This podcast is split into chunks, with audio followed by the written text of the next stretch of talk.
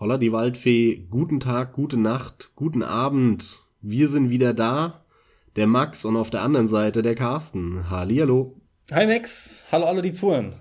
Und heute haben wir was ganz Besonderes. Und zwar haben wir unseren ersten Patreon-Unterstützer, den Malte. Herzlichen Dank, Malte, für deine Treue und vor allem für deinen Support.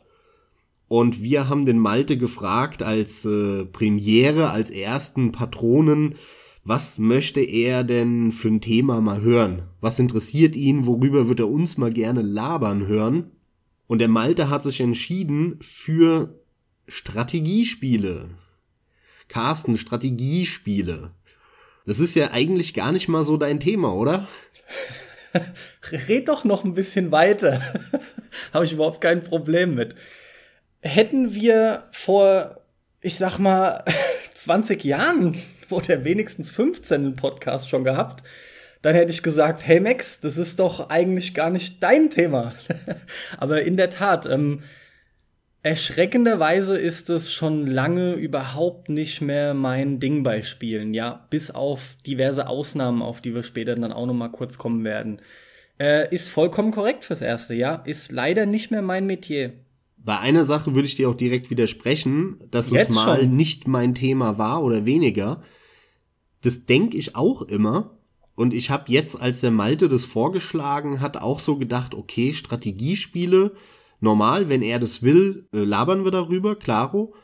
Aber wenn ich den Begriff höre, Strategiespiel, denke ich irgendwie zwangsläufig immer an diese typischen Echtzeit Strategiespiele, die Mitte, Ende der 90er ihren Boom hatten und das Genre erfolgreich gemacht haben, bei denen man eben Häuschen baut, aus denen dann viel zu große Menschen kommen oder andersrum äh, normal große Menschen, die äh, aus viel zu kleinen Gebäuden rauskommen, dann ja, jagt man die irgendwie über die Map und ballert mit den Einheiten, die man da produziert, andere Häuser kaputt. Und um die Einheiten zu produzieren, muss man irgendwie Rohstoffe sammeln oder was auch immer. Das ist so das, das ganz typische Strategiespiel, was ich vor Augen habe, wenn ich halt diesen Begriff höre. Und mir geht's halt gleichzeitig so, dass genau diese Art von Echtzeit Strategie, ja, also diese klassischen RTS-Spiele, einfach überhaupt nicht meins sind und noch nie waren. Aber der, der Begriff oder die, das Genre Strategiespiele ist einfach viel, viel größer und es hat so viele Subgenre, dass ich eigentlich auch schon damals sehr viele Strategiespiele oder zumindest viele gespielt habe und die auch sehr gerne. Nur halt diese klassischen RTS-Spiele à la StarCraft, Warcraft, Command Conquer und so, die halt eben nicht so. Ah, das ist aber interessant. Lass mich mal direkt zwischenfragen. Interessiert mich wirklich. Also klar, zum einen beruht äh, die, diese, diese, weiß nicht, dieser Eindruck, den man da von dir hat, also den ich immer hat und den wir jetzt auch den Zuhörern vermitteln wollen. Du hättest es damals gar nicht wirklich gespielt, hauptsächlich darauf, bei dir gab es immer Ego-Shooter. Ego-Shooter, Ego-Shooter und mehr oder weniger fertig, auch wenn das jetzt nicht so ganz gerecht wird, ja? Aber im Großen und Ganzen ja. passt es erstmal. Shooter und, und, Rollenspiele, so würde ich sagen. Ja, ja, das stimmt noch mehr, ja. Aber viel wichtiger ist mir, auf die jüngsten Jahre oder jüngeren Jahre jetzt zu sprechen zu kommen, äh, die, die vergangenen gerade vor kurzem, weil du doch da wesentlich mehr gespielt hast. Allem voran äh, komme ich immer wieder auf die Total War-Reihe, von der ich dann was von dir mitbekommen habe. Und ist es nicht tatsächlich so, das ist meine eigentliche Frage, dass du die letzten Jahre definitiv generell dem Genre Strategie mehr Bedeutung zugemessen hast, einfach auch weil du es mehr zu schätzen gelernt hast? Also auf einer persönlichen Ebene vom Spaß, ja, würde ich sagen, ja, hast du recht. Wenn ich mir aber anschaue, ich habe so eine kleine Liste gemacht, was habe ich alles gezockt, da spiegelt sich das nicht wieder, sondern da habe ich eigentlich früher genauso viel Zeug grob gespielt wie heute. Interessant, okay. Ja, hast du dir denn für diesen Podcast eine Strategie zurechtgelegt? Ja, ich bin da ja immer sehr offen mit, mit der Strategie und dem Ablauf. Ähm, ich habe so ein bisschen unterteilt meine Liste, habe gesagt, okay, äh, es gibt eben diese klassischen Echtzeitstrategiespiele Und auf der anderen Seite gibt es rundenbasierte oder Rundentaktik. Und als drittes Subgenre habe ich gesagt, gibt es noch Wirtschaftssimulationen. Okay. Das sind so meine drei äh, ja, Genre, die ich, in die ich das unterteilt habe. Und eigentlich, das ist, müssen wir mal schauen, wie wir da landen oder ob wir da landen, gibt es mittlerweile noch mehr, weil das MOBA-Genre, was aus dem klassischen Echtzeit-Genre entstanden ist, ist ja auch ganz klar ein Strategiespiel mit so Rollenspielelementen. Und gleichzeitig ähm, gibt es ja auch noch das Tower Defense Spiel, was auch ein Resultat von dem klassischen Echtzeitspiel ist. Diese klassischen Tower Defense Spiele, es war ja eigentlich nur eine, eine Map bei, bei StarCraft. Und mittlerweile gibt's äh, gefühlt 10.000 Spiele in, bei Android im, im Store oder im iTunes Shop. Und du wirst eigentlich an jeder Ecke zugeballert mit Tower Defense Spielen. Das sind so zwei Genres, die ich so ein bisschen außen vor gelassen habe erstmal. Okay, ein weiterer Punkt, den ich noch erwähnenswert finde, ist, dass der Malte ja auch bewusst den Fokus bei Strategiespielen auf den Singleplayer gerückt haben wollte. Wodurch, oh ja, guter Punkt, ja. Wodurch, wie ich finde, auch noch mal ein bisschen was äh, durchaus wegfällt äh, nimm gerade MOBAs und sowas, ne? Zumindest soweit mir bekannt. Absolut. Ich lehne mich da auch vielleicht ein bisschen aus dem Fenster. Aber für mich sind es dann ja gerade MOBAs so klassische Multiplayer-Titel natürlich, die dann fast schon kategorisch auszuschließen sind, ne? Oder bin ich da das falsch und es gibt auch MOBAs, die man im Singleplayer spielt? Also Bots gibt's, aber ey, komm. Ja, ja, absolut. Das sind reine Multiplayer-Spiele im Endeffekt. Die auch meiner Meinung nach ganz klar aus der Multiplayer-Liebe entstanden sind, ja. Natürlich, ja. Total. Gar nicht mal so uninteressant vielleicht. Äh, für mich auf, auf jeden Fall interessant und bestimmt auch für Zuhörer.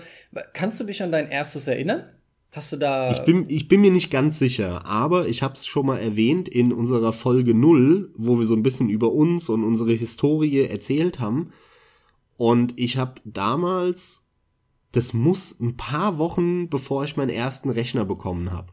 Also irgendwann so Mitte Ende Sommer 1997 gewesen sein. Da habe ich von einem Schulkameraden, dem sein Vater war voll der PC-Freak. Und es war einer der wenigen, der damals ähm, einen Brenner hatte. Damals war so ein Brenner ja noch ultra schweineteuer und äh, du hat jeder in seinem Freundeskreis kannte so einen, der einen Brenner hat oder de dem sein Vater einen Brenner hat. Und wenn der dann, äh, ja, der, der war dann immer der, der Spieledealer sozusagen in der Clique. Aber hallo. Und so war das bei dem eben. Und ich, ich weiß nicht mehr, wie es dazu kam, aber wahrscheinlich, ich bin mit dem äh, jeden Morgen im Bus zur Schule gefahren und wir haben dann auch natürlich zwangsläufig häufig über Spiele geredet. Und ich habe dem wahrscheinlich erzählt, hey, ich krieg äh, bald einen eigenen Rechner dann hat er mir wahrscheinlich gesagt, ja, komm, dann sag ich meinem Vater mal, soll dir was brennen. Und äh, dann hat der mir ein paar Tage danach, respektive ein paar Tage bevor ich meinen eigenen Rechner bekommen habe, meine zwei allerersten gebrannten Spiele in meinem Leben mitgegeben, mhm. und zwar StarCraft 1 und Age of Empires. Ah, da wird unser Altersunterschied äh, ersichtlich.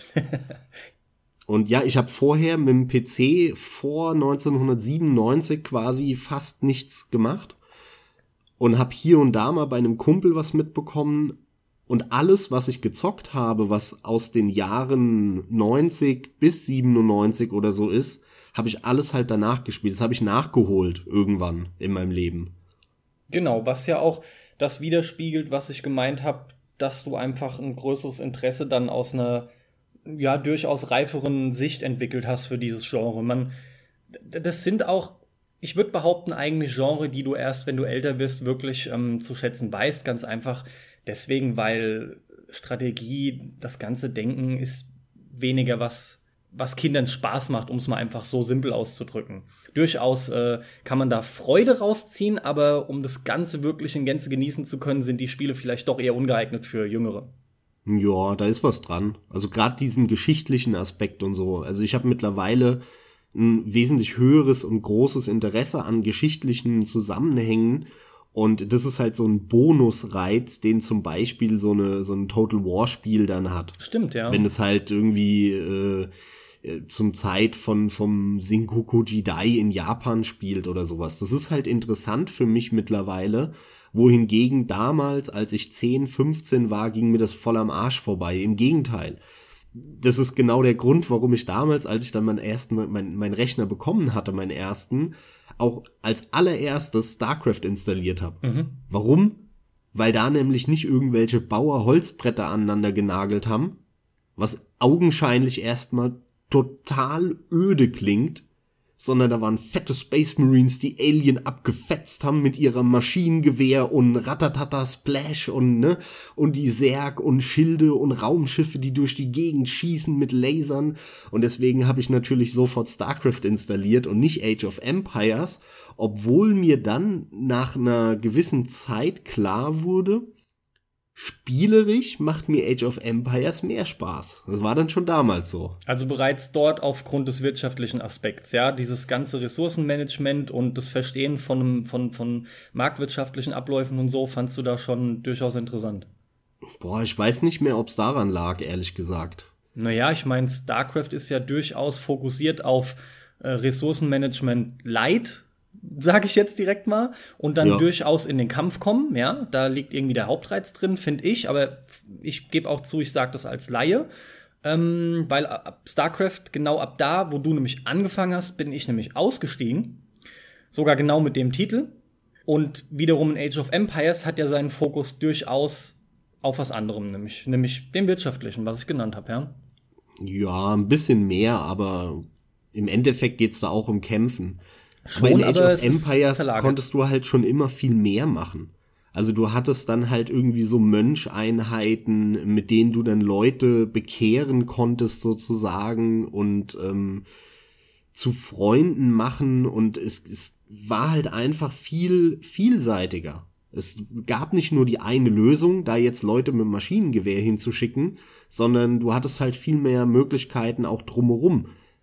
Und äh, sicherlich auch dadurch, dass die Wirtschaft mehr im Fokus war und gleichzeitig dann halt aber auch so Religionsthemen mit drin waren, wie halt so ein Mönch. Und dann konntest du halt da rumtricksen. Und äh, das hat mir bei StarCraft gefehlt. StarCraft war mir da immer zu simpel dann. Vom Setting her total meins. Weil, weil StarCraft, muss man ja ganz klar sagen, ist äh, Warhammer 40k. Die haben Warhammer 40k eins zu eins geklaut. Die Space Marines ähm, sind die Terraner, die Tyranniden sind die Zerg und die Elder sind die Protoss. Ja, ist ja das auch ist Blizzard halt, ne? Haben wir ja schon eins drüber zu geredet. Eins geklaut. Ja, das ist wirklich krass. Und ich habe damals schon, ähm, da war ich ja 97, war ich 11, 12, da war ich halt total auch im Warhammer-Fieber und habe immer die Figürchen angemalt und so weiter. Also ähm, insofern hatte ich da dann einfach eine Verbindung zu. Aber Age of gehabt? Empires war geiler, letztendlich. Sorry, dass ich unterbrechen muss, aber du hast eine Zeit gehabt, in der du auch Warhammer-Figuren angemalt hast? Echt? Ja, ja, natürlich. So ungefähr von 11 bis 14 vielleicht. Okay. Also waren zwei, drei Jahre. Da habe ich äh, äh, Blood Angels gespielt. Space Marine Blood Angels habe ich gespielt und habe da auch sau viel Landschaften gebaut. Also ich habe, das fing ganz früh an. Ähm, da ist mein Vater dran schuld, kann man so sagen. Der hat nämlich im Keller früher eine Eisenbahn gehabt. So eine ganz klassische Eisenbahn. Eine, ich weiß gar nicht, eine kleine war das. Ich, oh, ich bin, ich bin da überhaupt überhaupt nicht mehr drin im Thema, kenne da die Verhältnisse nicht mehr, ne, weil das misst man dann ja im Verhältnis zur Realität. Und das war, ich glaube, eine Fleischmann.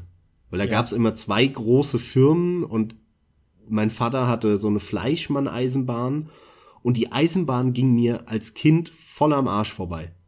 Also ich fand das voll öde, irgendwelche scheiß Nachbauten von Lokomotiven, die da im Kreis fahren. Also es war für mich so langweilig. Aber die Welt zu bauen, so Berge und Städte und Bäume mit Büschen und dann so aus Kleber irgendwie einen See nachbauen und so, das war voll mein Ding. das fand ich Hammer, wenn, wenn man da dann so, so lauter Sachen gebaut hat und am Ende hatte man da so eine Miniaturwelt stehen. Aber ob da jetzt Züge drin rumfahren oder nicht, war mir scheißegal.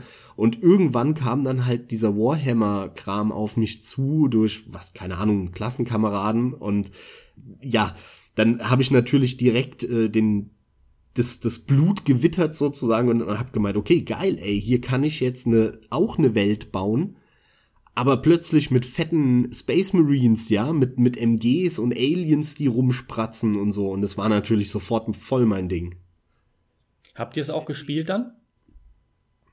Ja, ja, natürlich, klar. Also, ja, was heißt klar? Die Frage ist durchaus berechtigt, also finde ich schon. Das stimmt, ja. Viele haben das nicht, aber ich auch nur ganz selten, weil ich kannte fast keinen, der das auch hatte. Schweineteuer halt. Und das ist ja auch super kompliziert. Also ich habe das auch damals zu dem Zeitpunkt überhaupt nicht richtig verstanden, das Spiel.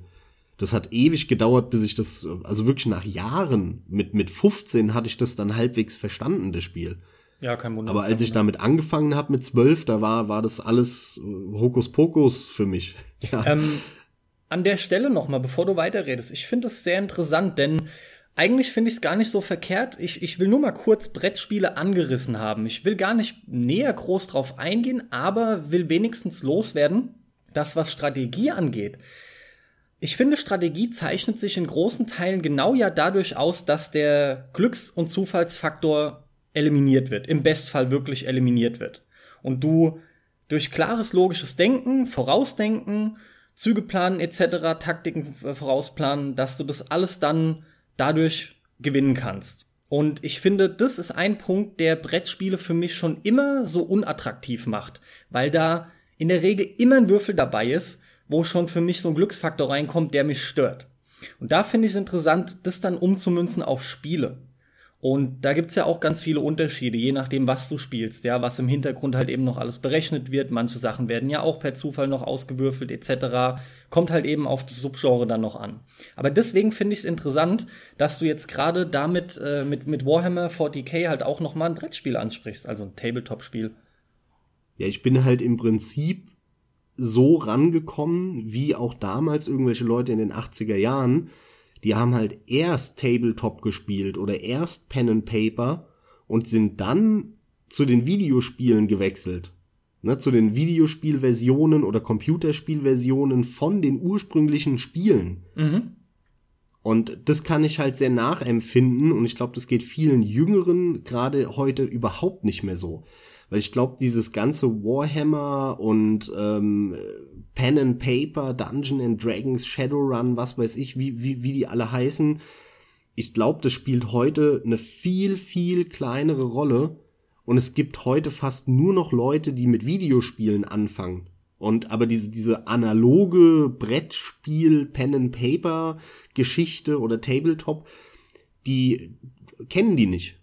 Da haben die überhaupt keinen Bezug zu. Und für mich war ein Videospiel damals halt einfach nur eine Variante oder eine Option, wo aus diesem Tabletop all der Nervscheiß, Schablonen, 25 verschiedene Arten von Würfel, Regelbücher, die du neben dir hast und für die Leute, die es nicht kennen, ey, wenn du Warhammer spielst, ja, dann hast du das Warhammer 40k Grundregelwerk neben dir, das hat 150 Seiten dann hast du dein, dein äh, Blood Marines Regelwerk, wo die ganzen Einheiten erklärt werden von der Rasse sozusagen, die du spielst. Das sind dann, ist noch mal so ein Buch. Dann hast du noch irgendwelche Szenarien und so. Also du, du musst dir das halt wirklich vorstellen. Du hast da vier Bücher liegen, äh, irgendwelche Kartons voller Würfel und Schablonen und so. Und ein Videospiel hatte halt die Möglichkeit, dir all diesen Abfuck, diesen Nerv abzunehmen.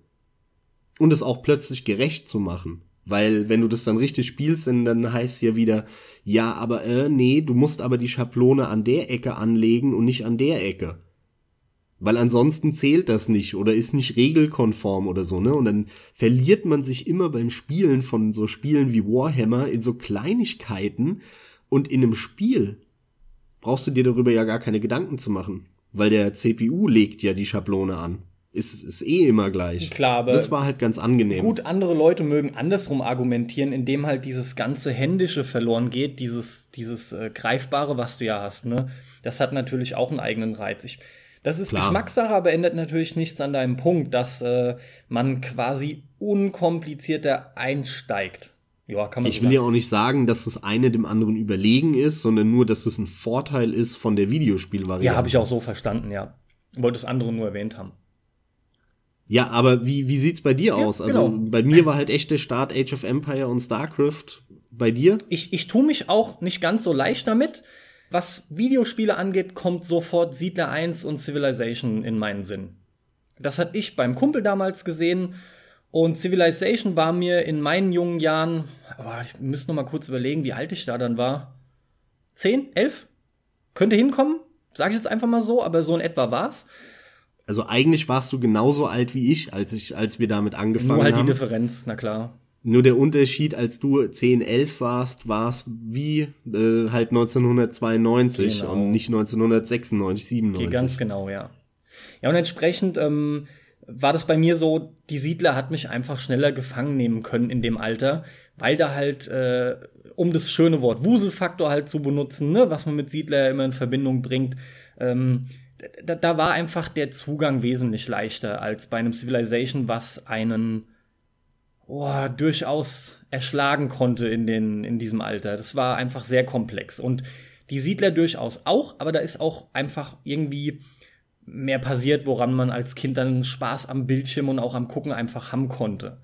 Abseits davon will ich aber auch nicht unerwähnt lassen, dass ich Zugang zu Strategie gefunden habe in sehr jungen Jahren, nämlich wirklich etwa mit, ja, so zum Einschulungsalter, so um die sechs rum, ja, sagen wir mal sieben, also eher noch mal einen Tick älter. Und zwar der Klassiker Schach durch meinen Vater. Mich hat schon Schach sehr früh interessiert, auch wenn, um es gleich vorwegzunehmen, ich nie der große Schachcrack dann irgendwie wurde oder das weiter verfolgt hätte. Aber privat habe ich es immer sehr gerne gespielt und war da, wie gesagt, schon in jungen Jahren sehr begeistert. Ich schiebe das nach wie vor darauf, dass, ähm, um jetzt den Umkehrschluss zu ziehen, warum ich Brettspiele eben nicht mag, ja, schiebe ich es genau darauf, dass dieser Glücksfaktor da ausgeschlossen ist und ich einfach weiß, wenn ich hier verliere, liegt es daran, weil ich irgendwas nicht ja, durchdacht habe. Das war immer sehr cool und hat mich echt immer mitgerissen, ja. Und dem gegenüber steht ja in einem Kontrast dann eigentlich Siedler, ne?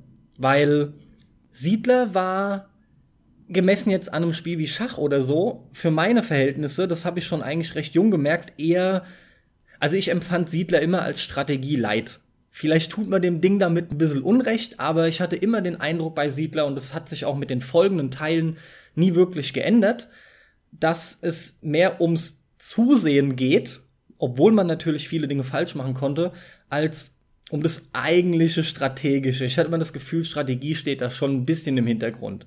Sind auch zwei Spiele, die ich schon immer unfassbar langweilig fand und mit denen ich auch schon damals nichts anfangen konnte. Mit Siedler äh, verbinde ich lustigerweise Super Nintendo sofort, Warum, warum das? weil wann kam Siedler 1? 93? Aber das war auf jeden Fall die Super Nintendo Zeit und da war ich bei einem äh, Kumpel aus der Grundschule häufig bei uns aus dem aus dem Ort und da- hab mittags dann mit dem Super Nintendo gespielt und seine Mutter hat dann, wenn die nach Hause kam, häufig da gehockt und hat Siedler gespielt am PC. Und da habe ich dann öfter mal zugeguckt. Die Mutter, wenn okay. irgendwie, keine Ahnung, wir haben dann abwechselnd gespielt und mein Kumpel, der hat dann halt Super Nintendo gespielt. Und dann bin ich rüber quasi an den, an den Schreibtisch zu, sei, zu seiner Mutter und habe zugeschaut, wie sie Siedler gespielt hat, bis er drauf geht und gesagt hat, okay, du bist wieder dran, so nach dem Motto. Interessant, dass es die Mutter war, die Siedler gespielt hat. Ja, ich habe es immer anders erlebt. Es war immer der Vater, wenn ich irgendwo im Haushalt war. Sehr gut. Und bei Schach äh, übrigens kann ich mich auch anhängen. Mir geht's auch so. Schach habe ich äh, auch so ein bisschen von meinem Vater damals mitbekommen. War dann in der Schule auch in der Schach AG und habe da relativ viel Schach gespielt. Allerdings ist es für mich ein entscheidender Unterschied, weil Schach hat ganz simple, klare Regeln und das macht das Spiel zu so einem guten Spiel. Da sind wir halt so ein bisschen bei diesem Thema äh, easy to learn oder easy to play und hard to master. Und das machen für mich fast alle anderen Strategiespiele nicht. Mhm. Also diese typischen Videospiel-Strategiespiele und deswegen gingen die nie an mich, weil da musst du dann erstmal lernen, du kannst 8000 Gebäude bauen und irgendein, irgendein Gebäude kann irgendwas und du weißt gar nicht genau was und was es dir bringt und eigentlich musst du dann erstmal 500 Stunden das Spiel spielen, damit du raffst, wann welches Gebäude und welche Einheit sinnvoll ist und, und das fand ich halt schon immer, also deswegen ist der Vergleich von Schach zu so, so einem typischen RTS für mich eigentlich fast schon total abwegig. Äh, weil wir da über völlig andere Qualitätsniveaus Absolut, sprechen. kann ich hier nur beipflichten. Für mich genauso. So wollte ich das auch nicht rüberbringen. Äh, ähm, nur ist es halt interessant gewesen, nochmal zu erwähnen, dass ich ursprünglich da schon mein Interesse an Strategie entwickelt habe und entdeckt habe. Ja, wie gesagt, in jungen Jahren halt. Ähm, ein Grund, der mich auch weggebracht hat von gerade der Echtzeitstrategie aller aller Warcraft etc., war ganz einfach auch das von dir beschriebene. Und zwar ist es halt wirklich so, dass du letzten Endes nur viel spielen musst, um zu üben, um, um ja geradezu auswendig zu lernen. Äh, gerade auch die Shortcuts etc. Ne? Und dann geht's einfach auch um Geschwindigkeit, dass du so schnell wie es geht halt pushen kannst. Und das war auch was, wo man, finde ich, ganz klar merkt, wie der strategische Aspekt dann einfach super hart zurückgeschraubt wird. Es geht um diesen genau. Zeitdruck und der hat mich immer genervt, weil wenn du mal weißt, was was macht und wer was kann und wann du das ist. einsetzen musst, dann geht's nur darum, wie soll ich sagen, also das Ziel ist es, Leerlauf zu verhindern. Ja. Und dadurch deine, dein, dein Kampf, dein Bau von Gebäuden zu optimieren. Und dann bist du nur noch damit beschäftigt, okay, der sammelt da Rohstoffe ein, hier, ich kann das forschen. Okay, Moment, ich habe das geforscht, der ist gerade fertig geworden. Also muss der sofort anfangen, was Neues zu forschen. Das kann ich aber nur machen, wenn ich genug Ressourcen habe. Also muss ich vorher schleunigst genug Ressourcen gesammelt haben. Damit ich mich aber verteidige, muss ich noch hier, ne, und das Gebäude baut gerade fünf Gegner ähm, und jetzt ist da wieder ein Slot frei, also muss ich sofort wieder dahin switchen und in irgendwas anderes bauen lassen, ansonsten habe ich wieder einen Leerlauf, der mich wieder nach hinten rückt und dann es geht nur noch um Stress. Es ist reiner Stress. Und das finde ich sau nervig. Das, das ist nicht der Grund, warum ich Spiele spiele. Das hat mir als Kind halt aber gefallen. Also jetzt weniger der, der Stress im eigentlichen Sinne, aber äh, gerade als Kind habe ich null Probleme damit gehabt, dass es so actionorientiert einfach abging. Gleichzeitig ist was auf dem Bildschirm abgegangen. Man hatte auch Spaß dran, der Schnellste zu sein. Du entdeckst da dann eben auch überhaupt deine kompetitiven Fähigkeiten und Eigenschaften und auch den Reiz daran. Also da hatte ich echt Spaß eine Zeit lang mit. Mit einer Zeit lang meine ich echt so vier, fünf Jahre. Ich überhaupt nicht. Ich habe äh, nach ungefähr zwei Wochen in irgendeiner PC Games oder GameStar ähm, mir die Cheats Code, die, die, die Cheats rausgeholt. Okay und äh, die, die kenne ich heute noch. Ähm, immer, wenn ich eine StarCraft-Runde angefangen habe, habe ich sofort Operation Qual reingehauen, damit ich nicht warten muss, bis ein Gebäude fertig gebaut ist.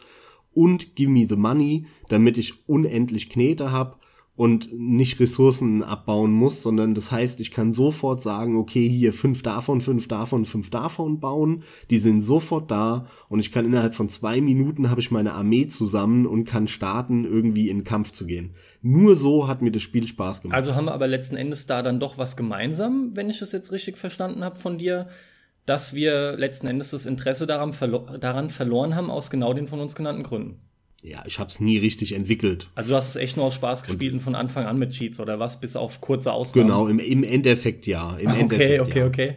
Aber wenn, wenn du so früh angefangen hast damals, ähm, wir, hier Anfang der 90er, da ist ja das Genre überhaupt gestartet mit Dune 2 damals von Westwood.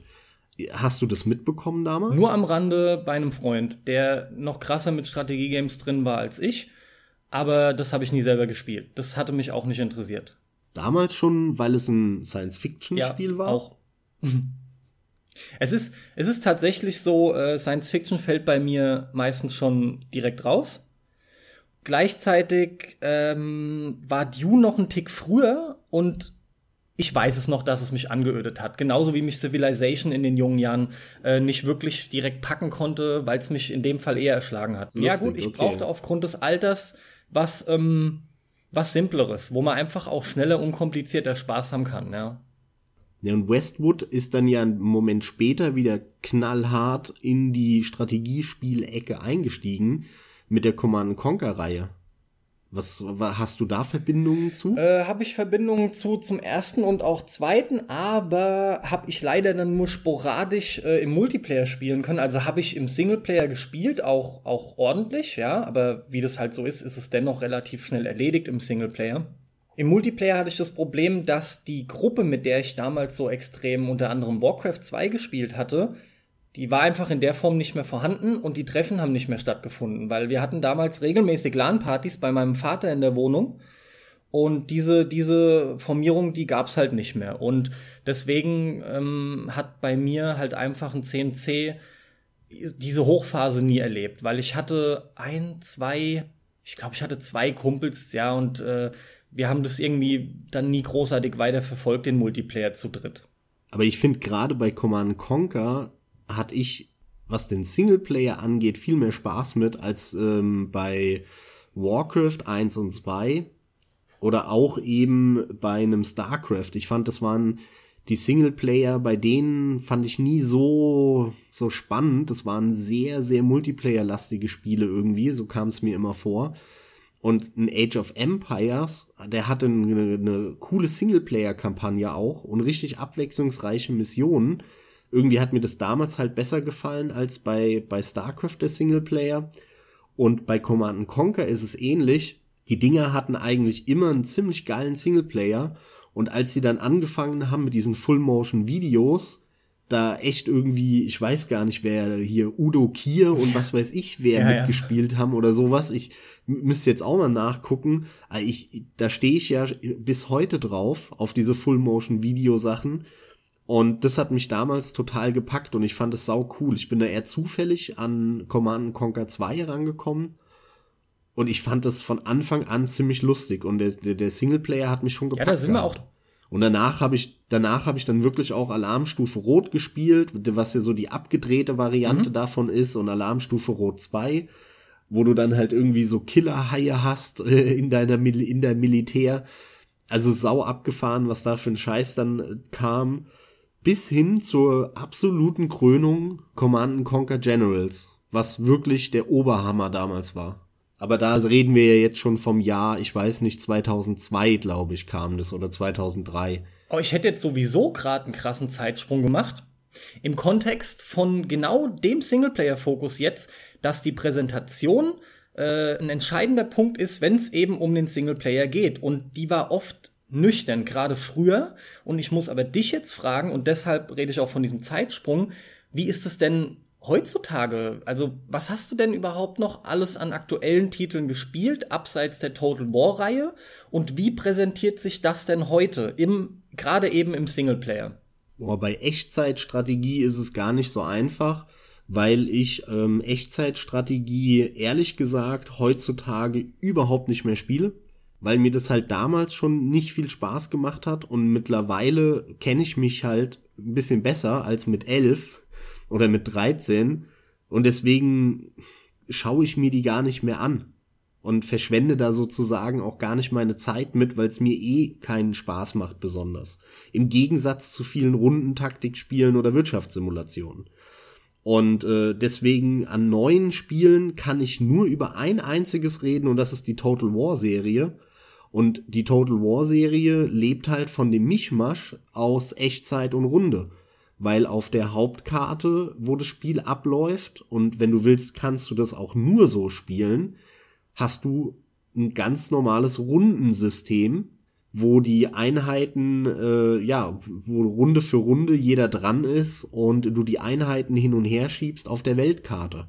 Und wenn es dann zu einem Kampf kommt, kannst du entweder sagen, der Computer soll das selber machen, dann geht der meistens nicht ganz so toll aus, wie wenn du ihn manuell machst. Und das ist dann Echtzeit, der Kampf. Und das hat auf mich schon immer einen großen Reiz gehabt und ich bin damals schon mit Shogun 1 Total War eingestiegen, tatsächlich. Den äh, fand ich schon geil, weil das halt erstens mal Japan war und ich damals schon ein Japan-Fable hatte und gleichzeitig diese Bilder mit den Tausenden von Einheiten, diese Massenschlachten, das fand ich damals so geil und das finde ich bis heute ist ein großer Reiz an der Total War Serie. Plus halt noch so ein bisschen mehr Geschichtsinteresse und so, was, was halt on top dazukommt heutzutage. Aber abgesehen von der Total War Serie, nada. Nix. Äh, Habe ich auf meiner Liste auch nur alte Echtzeitstrategiespiele stehen.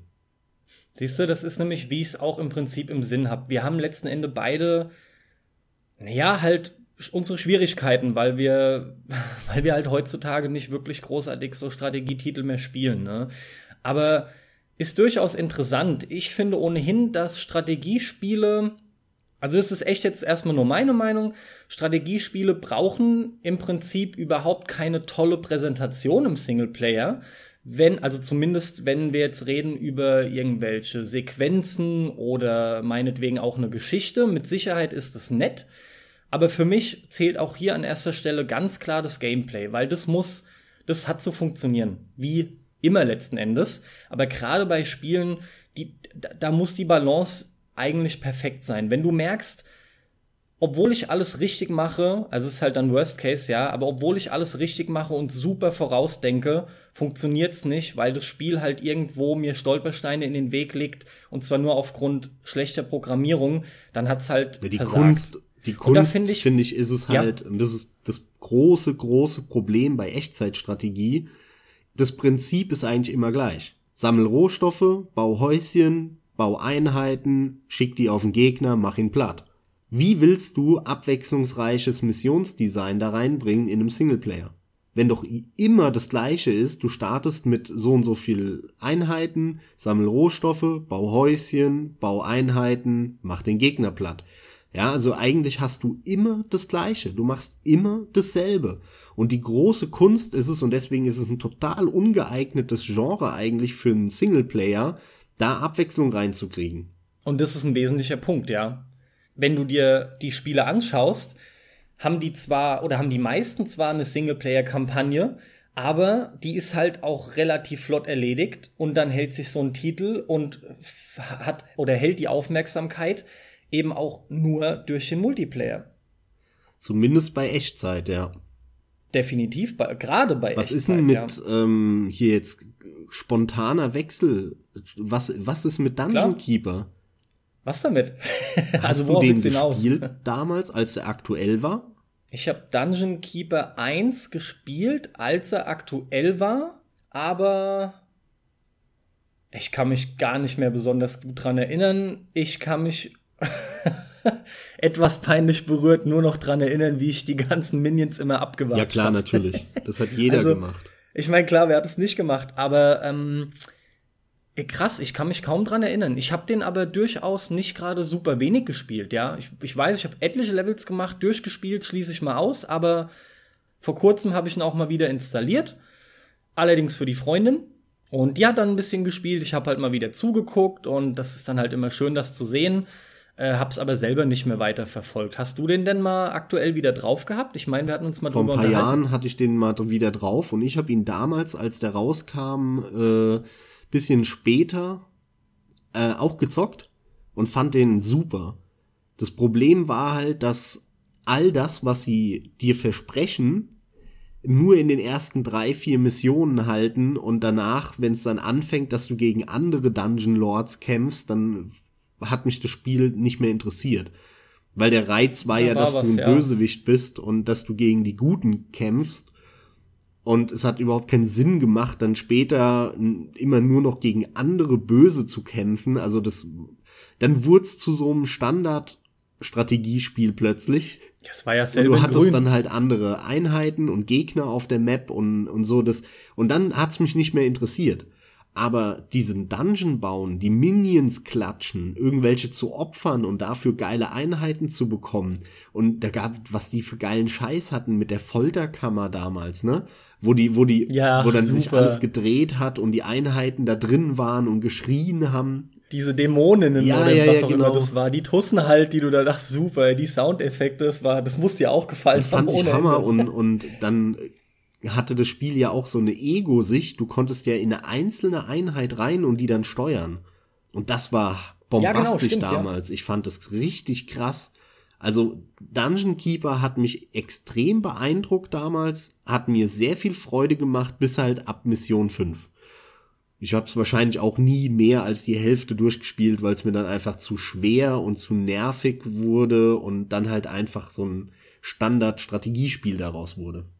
Ja, irgendwo da hat's mich halt auch verloren, aber das war auch noch der Zeitpunkt, wo ich das gar nicht so schlimm fand, weil hab's einfach immer mal wieder angefangen und Missionen angemacht, die mir halt einfach gefallen haben, ne? Also bewusst einfach wieder welche Die angewählt. Map war auch geil.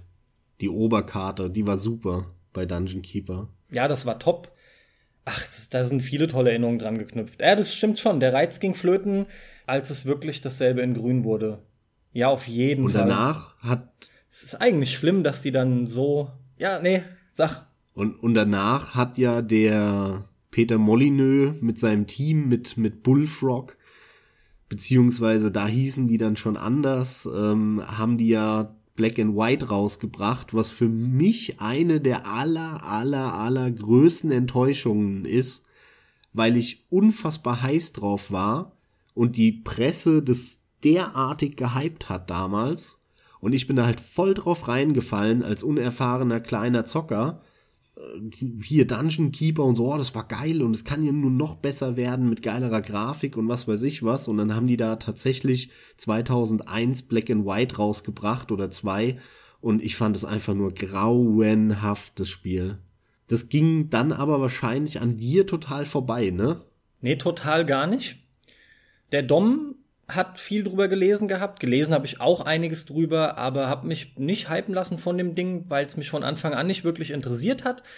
Ich fand halt nur reizvoll, was ja auch der große Aufhänger war, eben diese Art, diese, diese Gottmechanik, ne, nenne ich es jetzt einfach mal. Die Tatsache, dass du halt irgendwie einen Gott gespielt hast oder so, ja, oder dass du Gott gespielt hast und diese Kreaturen dann hattest noch, das war halt geil, riesige Kreaturen. Ich dachte mir dann auch, das Feeling ist bestimmt cool, aber zum einen lief es auf meinem Rechner damals nicht mehr. Ich hätte dafür aufrüsten müssen. Und zum anderen, eben daraus resultierend, konnte ich es nur spielen auf dem Rechner von meinem Vater. Und das habe ich dann aber trotzdem sehr sporadisch nur getan. Ich habe das Ding auch als, also ich muss sagen, wie es ist, ich habe das angemacht, ich habe es angefangen zu spielen. Ich erinnere mich an ein sehr quälendes Tutorial. Mir ging das so, das weiß ich noch. Und als ich endlich hätte losspielen können, habe ich das irgendwie für eine halbe Stunde gemacht. Und ich glaube, dann habe ich den Titel auch nie mehr angerührt. Ich fand auch die Steuerung schon nicht besonders geil. Mir hat das Spiel von vorne bis hinten überhaupt nicht gefallen, obwohl natürlich erstmal dieses, du weißt, du bist ein Gott, du hast Riesenkreaturen, das fand ich erstmal cool. Aber das war es auch schon. Also das hat mich gar nicht gereizt. Eine der großen Enttäuschungen, leider, leider. Ich habe noch eine Echtzeit-Überraschung äh, parat und zwar von vor ein paar Jahren, ich glaube 2012 oder so war das. Da habe ich es nachgeholt und zwar Stronghold. Ging an mir, als es Mhm. rauskam, total vorbei und habe das dann irgendwann bei Good Old Games geschossen für einen schmalen Taler und habe das vor ein paar Jahren, wie gesagt, gezockt. Und das hat mich ziemlich krass gepackt. Also das fand ich echt geil. Insbesondere das Wirtschaftssystem da hat mir angetan gehabt. Es gab so Missionen, wo du nur wirtschaftliche Ziele hattest und du überhaupt nicht kämpfen musstest. Und die habe ich alle gezockt, die fand ich super. Das hat mich echt gepackt. Das Kämpfen war so mittelmäßig, war nicht ganz so meins.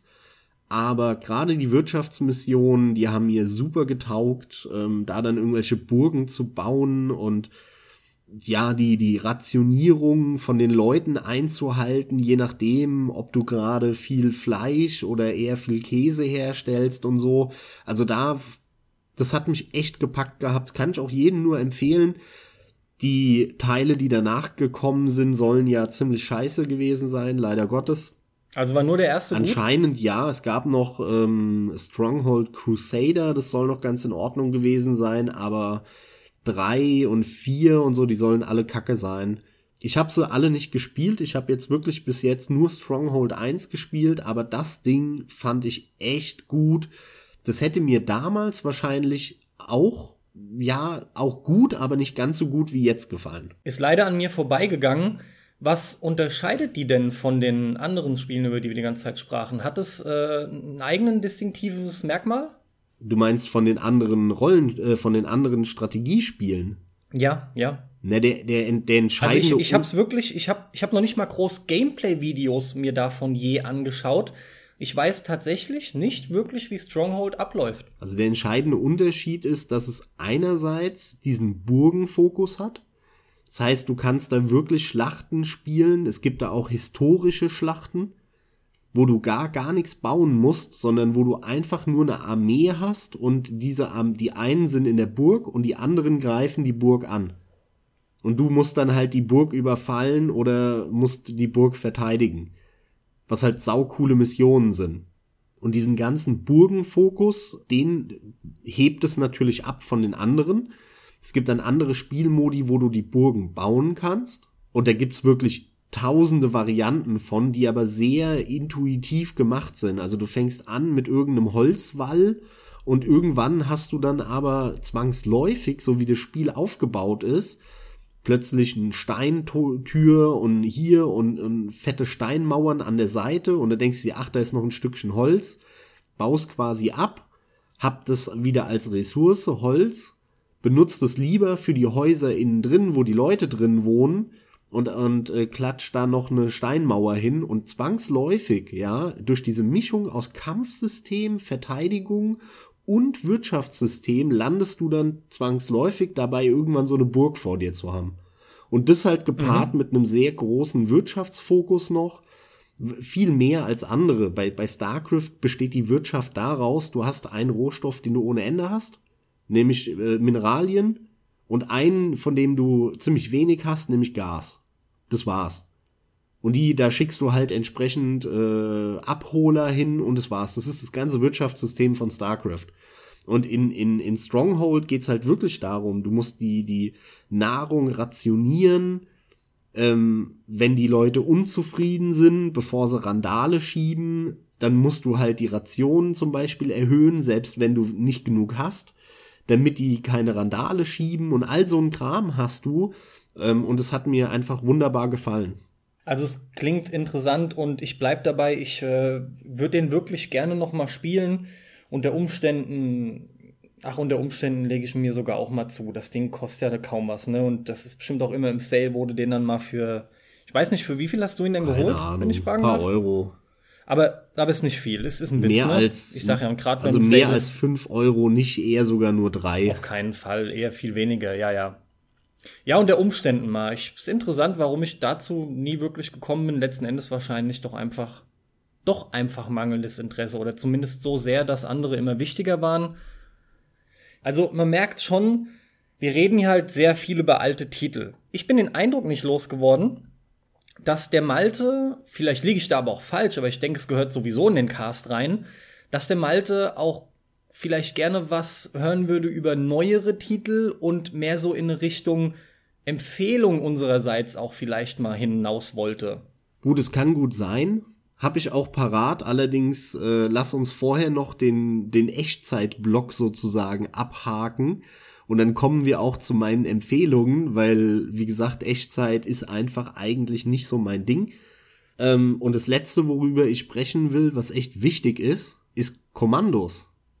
Ui, und ja, Kommandos okay. ist Echtzeit. Ist Echtzeitstrategie, aber ohne Häusle bauen, ne? Und Bock, Bock, schwer. ja, so schwer, dass es nicht mehr feierlich ist. Lass mich zuerst sagen, meine Erlebnisse mit Kommandos.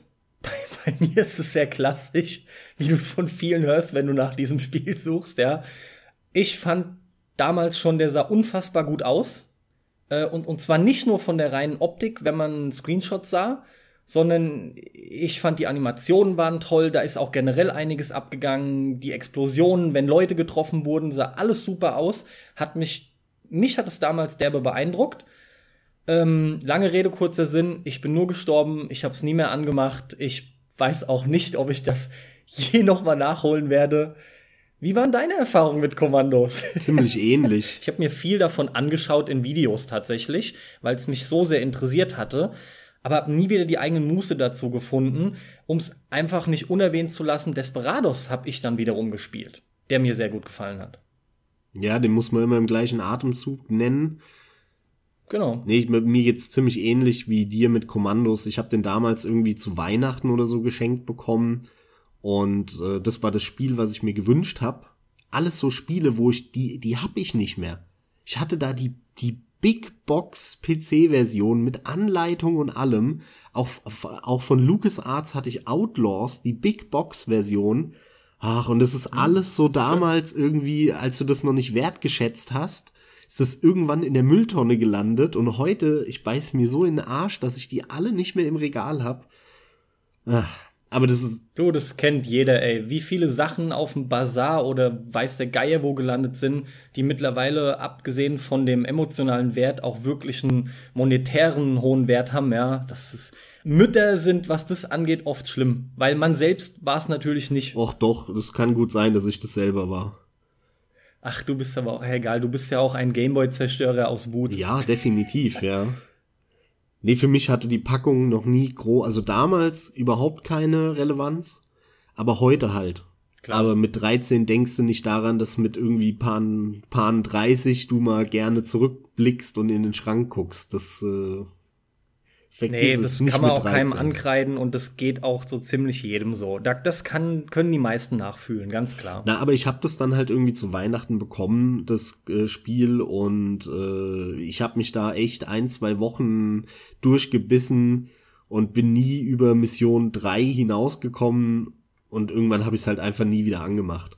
Das war halt aber auch noch so eine Zeit, wenn dann halt in der Schule jeder darüber geredet hat und dann hast du das halt gezockt zwei Wochen lang. Und heute gibt's halt einen Haufen Spiele, die mache ich an und mache sie nach einer Stunde aus, weil die mir nicht gefallen, weil ich weiß, dass die mir nicht gefallen. Ich kenne mich so gut und dann ist mir auch scheißegal, ob die Welt da draußen sagt, nö, das ist aber das geilste der Welt und das war halt damals bei mir überhaupt nicht so. Damals war ich noch so ein bisschen, ne, du, du hast dich selbst noch nicht so gefunden mit, mit 12, 13, was weiß ich, wie alt ich da war. Und dann, hat und ja, dann haben halt alle gesagt, das ist geil. Und dann hast du auch da gehockt und so, oh, ist geil, ist geil. Obwohl du es dann irgendwie in Summe nur drei Stunden gespielt hast. Aber wenn dich einer gefragt hat, hast du gesagt, das ist geil, ist geil. ja, wie du sagst, man hat es halt einfach mitgenommen. Ja, da wird halt auch viel getauscht und klar. Ja, und ich hab's aber auch vor ein paar Jahren nochmal gezockt, äh, weil ich es mir auch bei Good Old okay. Games geholt hab. Bin da dann sogar bis Mission 6 oder so gekommen oder 5. Aber ey, das ist einfach brutal. Also das wäre echt ein cooles Spiel und es wird echt Laune machen, wenn der, wenn, wenn der Schwierigkeitsgrad vernünftig wäre. Aber das Balancing ist derartig am Sack in dem Spiel, also du musst ja jeden Zentimeter, den du dich bewegst, da musst du Quick Save, Quick Load irgendwie fünfmal machen. Also es geht einfach gar nicht. Sorry. Also da muss ich sagen, ich möchte das Spiel spielen und ich würde es gerne lieber mögen, aber der Schwierigkeitsgrad verhindert das. Absolut. Es zählt auch bei mir zu, ähm, zu den Spielen, die ich wirklich, also wo ich wirklich frustriert war, schon in jungen Jahren. Und das bedeutet aus dem Grund einiges, weil ich aufgrund des jungen Alters oder ja doch, vielleicht wirklich gerade deswegen, ich habe überhaupt kein Problem gehabt, mich durch lauter schwierige Titel durchzubeißen, ne? Gerade wenn ich an Super Nintendo unter anderem denke, aber auf dem PC genauso. Du hast Level um Level immer wieder gezockt. Hey, du wurdest halt als besser und irgendwann hast du es geschafft. Und wenn du das Level 500 Mal gespielt hast und immer wieder gestorben bist. Aber in dem Fall von Kommandos war das einfach wirklich so ein Ding von, es war unfair, das war unfair, das hat keinen Spaß gemacht. Das hat, das hat den Spaß einem extrem schnell total vermiest und da kam bei mir Frust auf. Und deswegen habe ich den auch sehr schnell wirklich links liegen lassen und, bis heute wahrscheinlich noch Berührungsängste damit, ja. Ich hätte echt Probleme, den zu kaufen. Ja, dann springen wir mal rüber zu den Rundenstrategie- oder Rundentaktikspielen. Und da habe ich auch einige aktuelle Empfehlungen. Zum Beispiel The Banner Saga. Ja, den hätte ich auch genannt, obwohl du da viel mehr zu sagen kannst. Ich muss ihn ja noch wirklich spielen. Ja, bei mir ist jetzt auch schon zwei, drei Jahre her, dass ich ihn gezockt habe. Direkt als er rauskam. Zwei Jahre müssten es sein. Deswegen habe ich einiges auch wieder vergessen, aber das war ein Spiel, was mich echt ziemlich gekickt hat.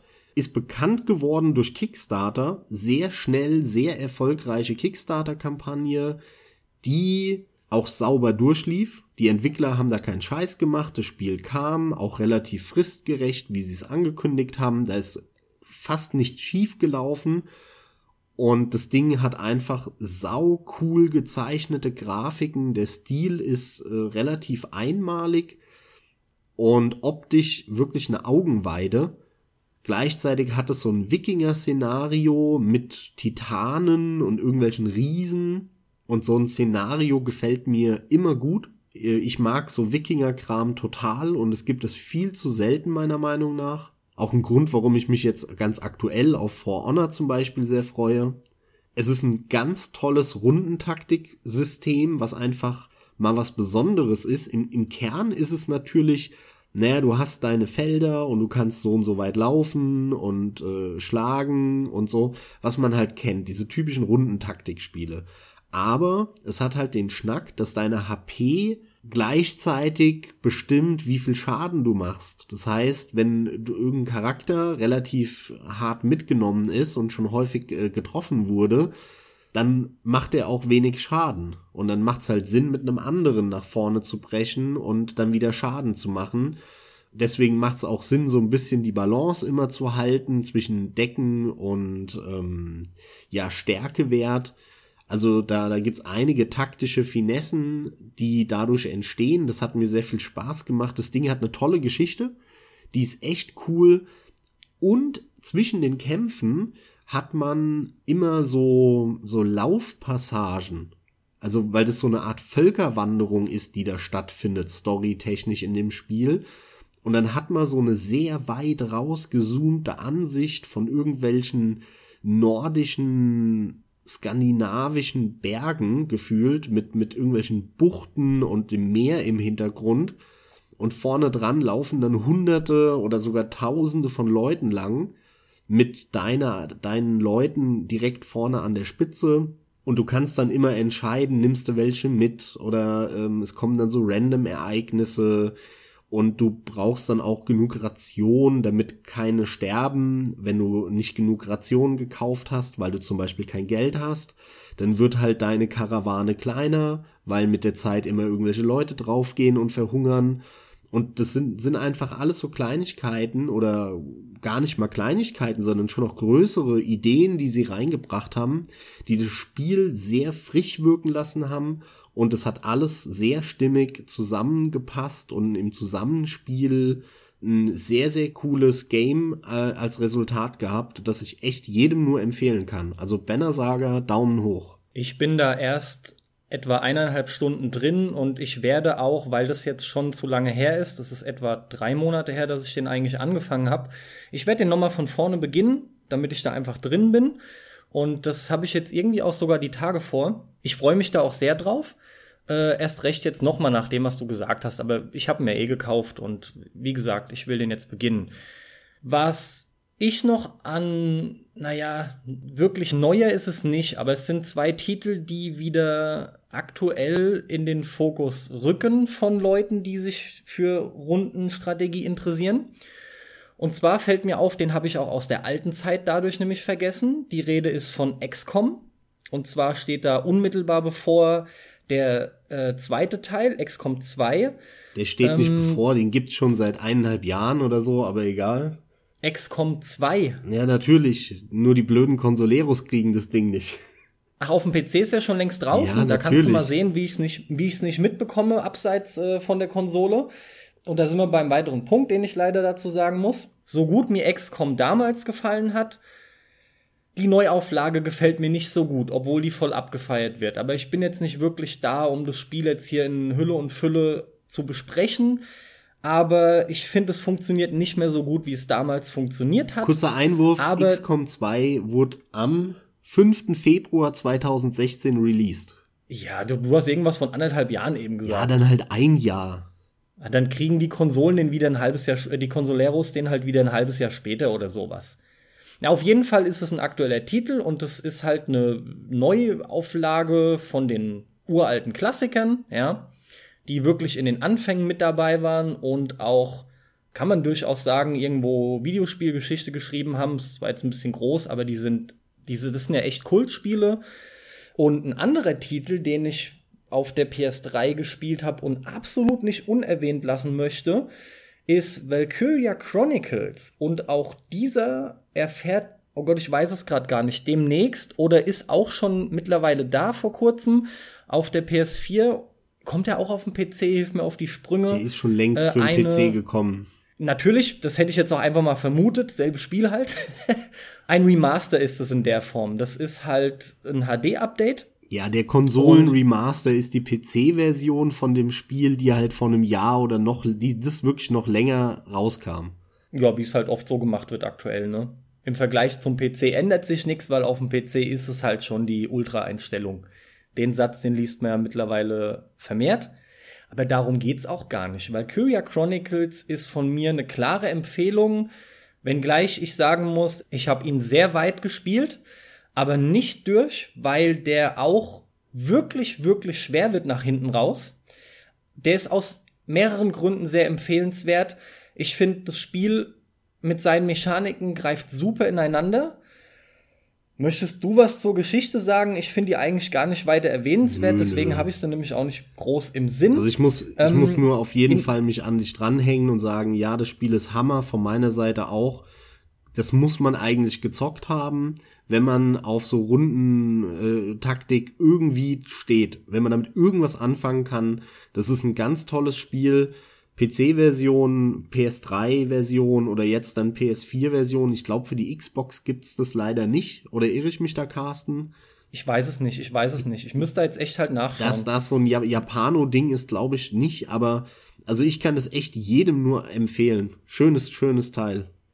Genau, das ist ein japanisches Spiel, hat aber ein westliches Setting. Äh, zeitlich weiß ich es nicht, wirkt aber nach, hat alles so einen Look vom Ersten Weltkrieg ist in einem wirklich sehr coolen Cell-Shading-Look, der so, was ist denn das, so, so, so aquarellmäßig daherkommt oder irgendwie ja, Wasserfarben ja. verwaschen. Unheimlich schön, sieht alles extrem homogen aus, sind wirklich sehr abwechslungsreiche Karten, sowohl vom Layout her als auch von der Optik. Es wird auch schön mit, ähm, mit Höhen gearbeitet. Man kriegt auch wirklich cool unterschiedliche Aufträge. Man hat unheimlich viele ähm, Herangehensweisen, weil sich halt, äh, sehr typisch natürlich, aber die ganzen unterschiedlichen äh, Klassen oder weil diese ganzen Klassen so viele Möglichkeiten bieten, wie man was halt angeht. Und mir persönlich hat es auch sehr gut gefallen, wie das halt läuft, dass man sich mehr von oben so einen Überblick verschafft, kann die Kamera frei drehen, beim Ballern, beim Zielen schaltet es dann in die Ego-Perspektive. Das ist alles sehr geil gemacht, egal ob man mit irgendwelchen Scharfschützen-Gewehren äh, rumsniped oder ob man später kam auch, meine ich, nennen wir es mal Laser dazu. Ich will da nichts, tatsächlich will ich an der Stelle gar nichts groß spoilern, weil ähm, aufgrund dieser Valkyren-Geschichte passieren dann noch sehr coole Dinge. Das Ganze hat aufgrund des japanischen Entwicklers so ein, so ein Anime auch Touch ist zu wenig. Es hat definitiv äh, Anime drin. Die Figuren, finde ich, wirken halt nicht so krass nach Anime, aber ansonsten passt es schon. Und das ist, das ist eine ganz klare Empfehlung von mir. Richtig tolles Teil. Und lässt sich halt als Consolero auf der PS4 für die, die es noch nicht gespielt haben, jetzt nachholen. Was hast du noch? Ich muss auf jeden Fall noch ein altes reinwerfen, und zwar ein PlayStation ja. 1 Spiel mit dem Namen Frontschweine. Oh yeah. Fand ich cool, ja, stimmt. Fand ich derbe geil damals. Ich hatte selber keine PlayStation 1 und ein Kumpel hat mir die dann mal äh, ausgeliehen und der hat mir x Spiele mitgegeben. Darunter war Resident Evil 3, darunter war Final Fantasy 7, darunter war, och, hör mir auf, ich weiß es gar nicht mehr, also so irgendwie so eine Handvoll Spiele. Natürlich hätte ich niemals gedacht, dass ich ausgerechnet mit Frontschweinen am meisten Spaß habe von all diesen Spielen. Das ist so ein lustiges Spiel, es sind eigentlich so kleine Maps und es ist auch äh, abwechselnd, schön klassische Rundentaktik. Und du kannst, hast dann irgendwie einen Sniper und einen Maschinengewehr und also so wirklich ganz klassische Klischee-Rundentaktik. Ein Fernkämpfer, Nahkämpfer, einer, der viel aushält, irgendeiner, der viel Granaten werfen kann und dann bist du auf einer Map, wo dann Berge sind oder die flach sind oder wo Wasser ist und du musst die Gegner alle töten und wenn alle Gegner geplättet sind, äh, dann hast du gewonnen. Und das Ganze halt mit so Schweinsfiguren. Unglaublich gutes Spiel, macht super Spaß, kann man sogar heute noch spielen. Ich habe es letztes Jahr auf dem Notebook gezockt, auch in der Good Old Games Variante. Und es macht heute noch so viel Spaß wie früher. Also auch von mir dafür klare Empfehlung, hatte ich sehr viel Spaß mit, selbst letztes Jahr. Gut, ich habe auch noch was tatsächlich ähm, sogar für mich relativ aktuelles. Es ist im Prinzip aber eher schon wieder ein etwas älterer Hut. Ich rede von Hitman Go, den du mir ja noch empfohlen hast. Dann kann ich den auch Und streichen bei mir auf der Liste. Ja, super. Das ist nämlich durchaus wirklich auch ein sehr cooles, kleines, großes Spiel, möchte ich fast schon behaupten. Er kommt ja so klein daher, denn er schien ja zuerst auf äh, auf iOS und Android, ne? Kam doch für beide raus, oder? Für die Ja, relativ eben. sicher, ja, ja. Also für Android auf jeden Fall, aber ich bin kein iPhone-Mensch, aber ich glaube ja, kam auch gleich, mhm. zeitgleich. Ist halt das Hitman-Spielprinzip geportet auf ein virtuelles Spielebrett, äh, was man in einer, in einer isometrischen Ansicht sieht. Man kann die Kamera aber auch so ein bisschen eingeschränkt drehen, hat aber durchaus immer den Überblick hat auf diesem virtuellen Spielbrett, was echt schön, ja, markant gestaltet ist gerade falsch, ich suche gerade das Wort. Es ist sehr, sehr übersichtlich gestaltet, sehr klar strukturiert, aber dennoch sehr hübsch, wie ich finde. Darin eingelassen sind die Linien, auf denen man sich dann bewegen kann, und zwar immer Feld für Feld. Gleichzeitig bewegen sich dann eben entsprechend auch die Gegner. Erstmal ist es relativ simpel, wie man halt auch ins Spiel dann eingeführt wird es ist, man kann sich so vorstellen, Mensch ärger dich nicht. Ärger dich nicht. Es ist Mensch ärger genau, dich nicht mit Hitman-Figuren. Gleichzeitig gesagt, sehr gut. Man schlägt die Figuren und zwar, wenn man zuerst gegen sie läuft. Wenn es aber passiert, dass die Figuren gegen einen selbst laufen, wird man entsprechend geschlagen. Es gibt dann später noch äh, Power-Ups zu sammeln, die werden entsprechend komplizierter, diese Levels. Vor allem ist es sehr interessant, dass man bei vielen Levels, das ist so typisch für solche Spiele, das Gefühl hat, man denkt wirklich oft, man, das, das muss doch irgendwie gehen. Also man hat eigentlich das Gefühl, es, es funktioniert nicht, obwohl man gleichzeitig weiß, natürlich geht's. Man kommt dann dieser Lösung Schritt für Schritt immer näher mit jedem weiteren eliminierten Gegner, um dann schlussendlich nochmal das Level zu betreten und die Herausforderung zu meistern, das in so wenig Zügen wie möglich noch zu schaffen, wo man dann echt merkt, was da noch alles geht. Also dieses vermeintlich kleine Spiel bietet dann später wirklich sehr viel Möglichkeiten aufgrund der, der Levelstruktur, die, der, der Vielfalt an Wegen, die sich einem eröffnen. Und was gibt's noch zu, zu sagen? Ja, ich glaube, das ist wirklich ein Geheimtipp, weil ähm, auch wenn er sehr viel Lorbeeren von der Presse und von irgendwelchen Testern bekommen hat, ging der an vielen vorbei, weil insbesondere im ähm, Android Store oder im ähm, Apple Store, da sind so viele kleine Spiele, und irgend so eine Lizenzverwurstung, die, da scheißt jeder drauf. Aber hier ist es halt wirklich, Gott sei Dank so, dass das ein Hammerspiel ist, trotz Lizenzverwurstung. Damit auch eine klare Empfehlung an alle da draußen. Das funktioniert wunderbar. Das sieht cool aus. Das kostet nichts auf dem Handy. Ich meine, das, das, kostet einen kostet Euro oder so fürs nichts. Handy. Muss man eigentlich mitnehmen und zocken. Ja, also bei Hitman Go, finde ich, gibt es da kaum eine Ausrede.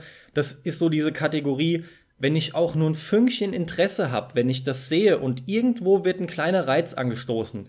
Leute, je nachdem, wo ihr es kauft, kauft ihr das ohne ungelogen zwischen unter einem Euro und vielleicht maximal fünf, was eigentlich in meinen Augen schon zu hoch erscheint, denn ich habe es auf der Konsole gekauft für drei Euro, meine ich, umgerechnet. Aber dennoch, da gibt's kaum eine Ausrede, sobald man sich dafür auch nur eine Spur interessiert. Ähm, bevor du mit deiner Liste weitermachst, habe ich was, worauf ich mich noch freue, aber noch nicht gekauft habe. Ich warte einfach noch auf ein Angebot, nämlich der geistige Nachfolger, wenn man so will, von einem Titel, der mich sehr beeindruckt hatte, und zwar SteamWorld heißt den du ja schon jetzt gespielt hast. Genau. Und auch nur du deswegen was dazu sagen kannst, aber den dürftest du ja wohl auf deiner Liste haben und also sieht super aus. Auch ein Teil. cooles Spiel war das. Allerdings leider, leider nicht so gut wie der Vorgänger, also nicht wirklich Vorgänger, aber das vorherige Spiel von diesem Entwicklerstudio. Das hieß ja SteamWorld Dick. Und das fand ich halt super, weil das war ein knackiges Fünf-Stunden-Erlebnis, wo alles gestimmt hat. Was ich äh, auch mittlerweile habe ich das dreimal durchgespielt, SteamWorld Dick. Und SteamWorld heißt, ist dann doch leider zu lange und diese komischen Zufallslevel sind zu langweilig und träge. Das hat das Spiel schon ein bisschen runtergezogen. Aber abseits von davon ist es wirklich eine, auch ein hervorragendes Spiel dass man auch einen etwas anderen Touch hat, irgendwie frisch wirkt und es macht echt Laune. Es ist auch ein klassisches Taktik-Rundenspiel. Man kommt halt in so ein Raumschiff rein, also jedes Level ist sozusagen ein Raumschiff und dort kann man dann entweder zweimal x Felder laufen oder einmal ballern oder einmal laufen und einmal ballern. Also du kannst es dann halt natürlich wieder so aufsplitten. Und gleichzeitig hat es so Rollenspielelemente, dass du immer bessere Waffen bekommst, bessere Rüstungen. Du kannst dir dann andere Items einpacken, andere Granaten und und und. Und es gibt auch ein paar coole Bossfights, die dabei sind. Die Story ging mir voll am Arsch vorbei. Die habe ich eigentlich komplett weggedrückt, rigoros. Aber schönes Spiel, auch wenn es nicht insgesamt nicht ganz so stark war wie SteamWorld Dick. Es leidet aber schon typisch äh, unter diesem typischen zufallsgenerierten Leveldesign, ne?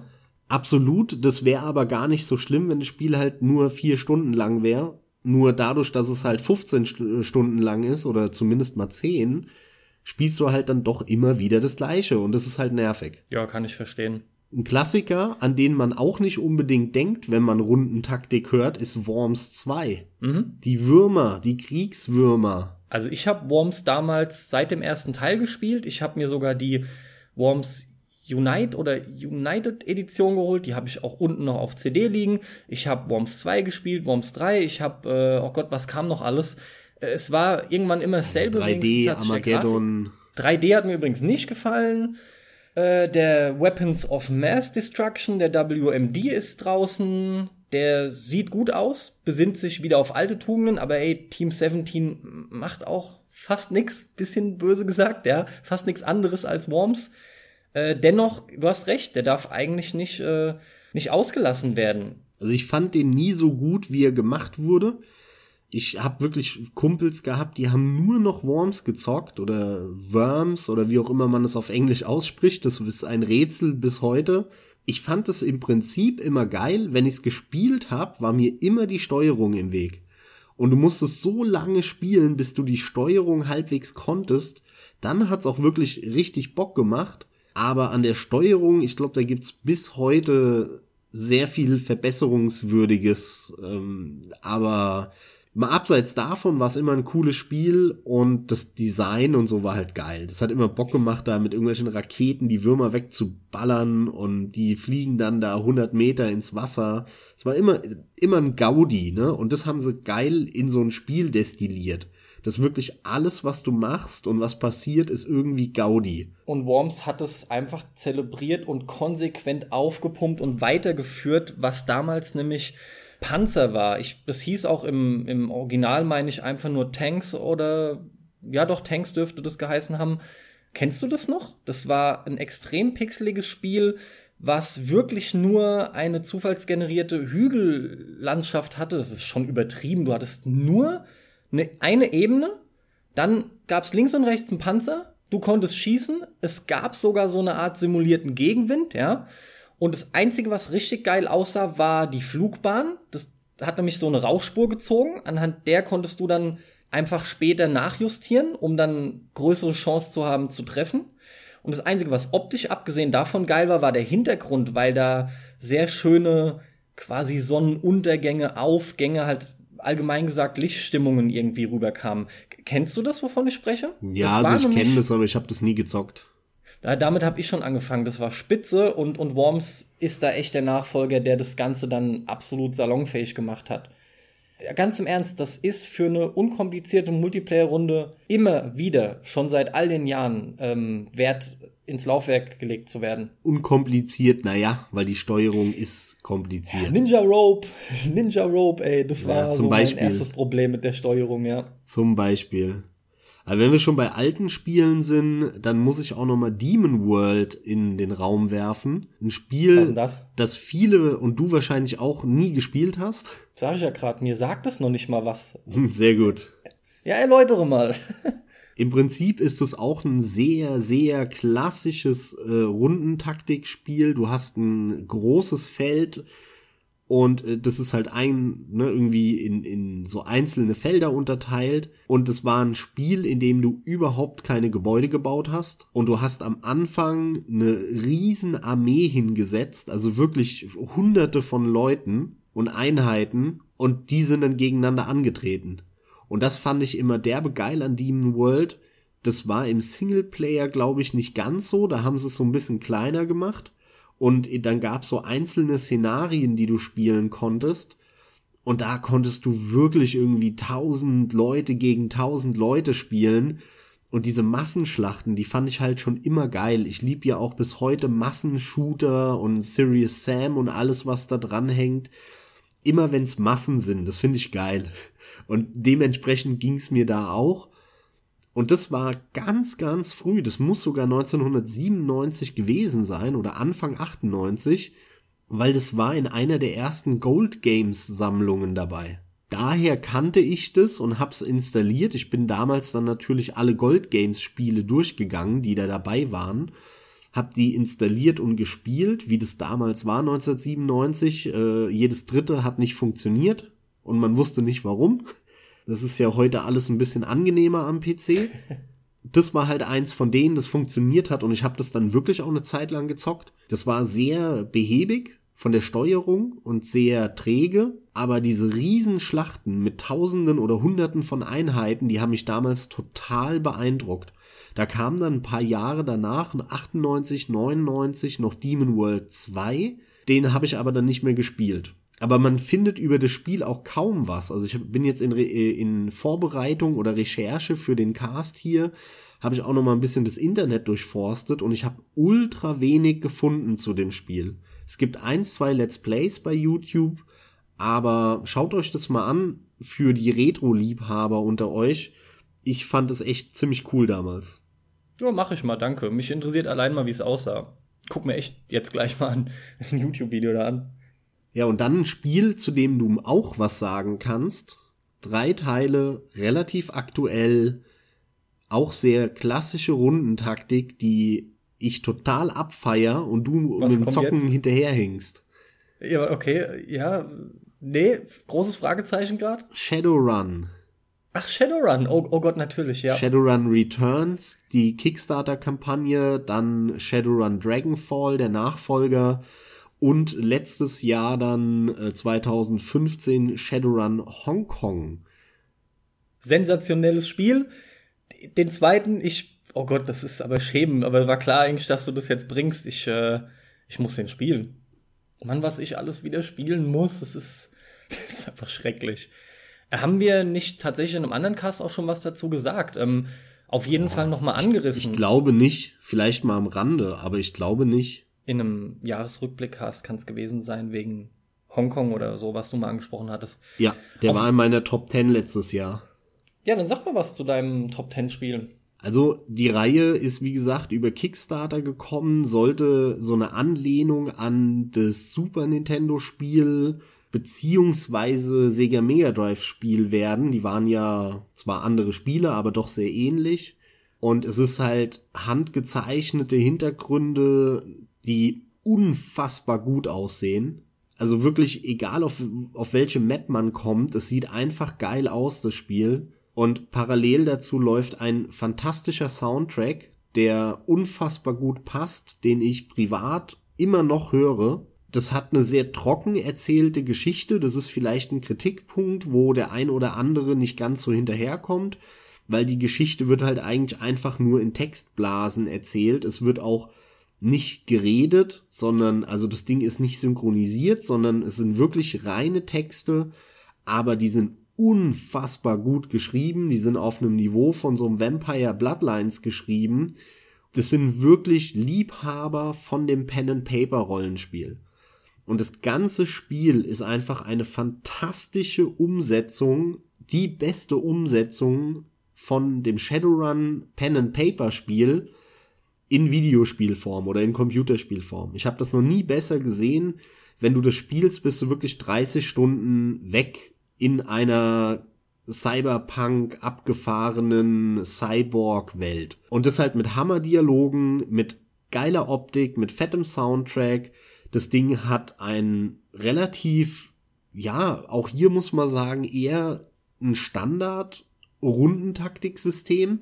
Hast halt deine Felder, wo du langlaufen kannst, kannst dann schießen, kannst Granaten werfen, abwechselnd und ähm, ich finde, das Kampfsystem ist gar nicht das Besondere, sondern das ist einfach ein solides Rundentaktik-Ding, was Laune macht, was cool gebalanced ist und gut funktioniert.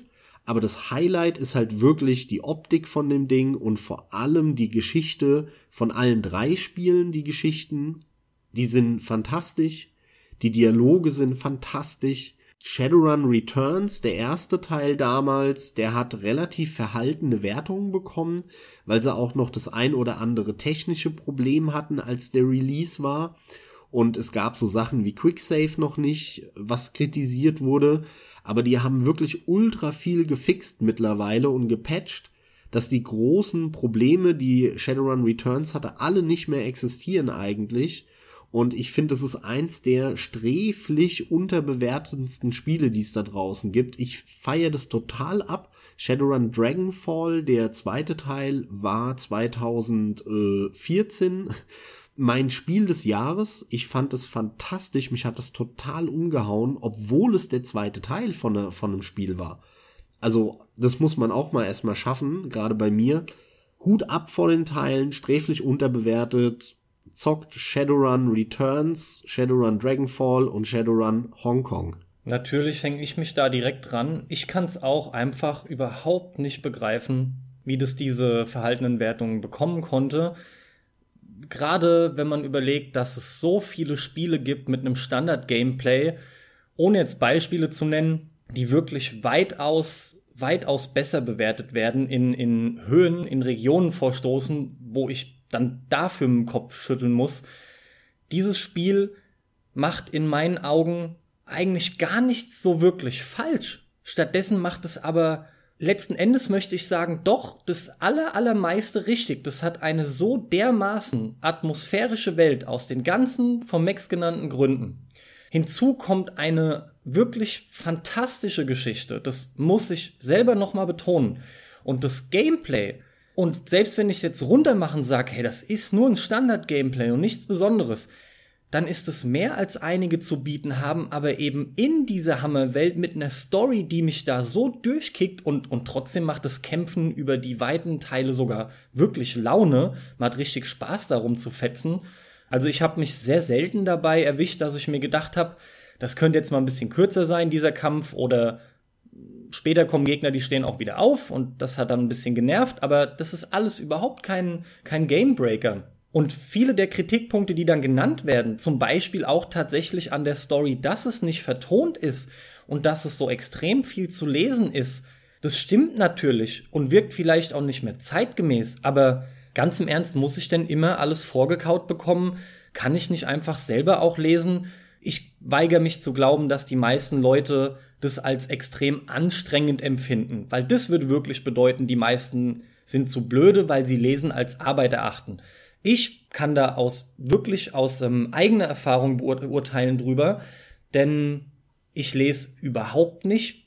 Ich lese keine, keine Bücher großartig. Ich brauche da ein audiovisuelles Feedback, deswegen spiele ich so gerne. Aber bei dem Spiel war das wirklich nach, nach den ersten paar Schritten in dieser Welt war das für mich eine klare Sache, dass ich da weitermache. Ich, man will einfach weitermachen. Man will auch wissen, wie es weitergeht. Die ersten 20 oder 30 Minuten, schon der Einstieg in der, in der Morg, in der Leichenhalle, das ist schon so gut gemacht. Man ist sofort hooked, sofort gefangen. Also, wie man sowas als Kritikpunkt dann nehmen kann. Nee, das ist mir schleierhaft. Auch von mir klare Empfehlung. Super Spiel. Deswegen muss ich auch den nächsten unbedingt mal zocken. Also du redest logischerweise von Shadowrun, Shadowrun Returns. Returns, weil ich ja die anderen nicht gespielt habe, ja. Aber das gilt ja in ähnlicher Form für die anderen auch, weil die sich ja nicht jetzt sonderlich verändern. Im Kern nö, ist nö, es nö, ja dasselbe und man könnte dieselben Kritikpunkte anführen in vielen Dingen.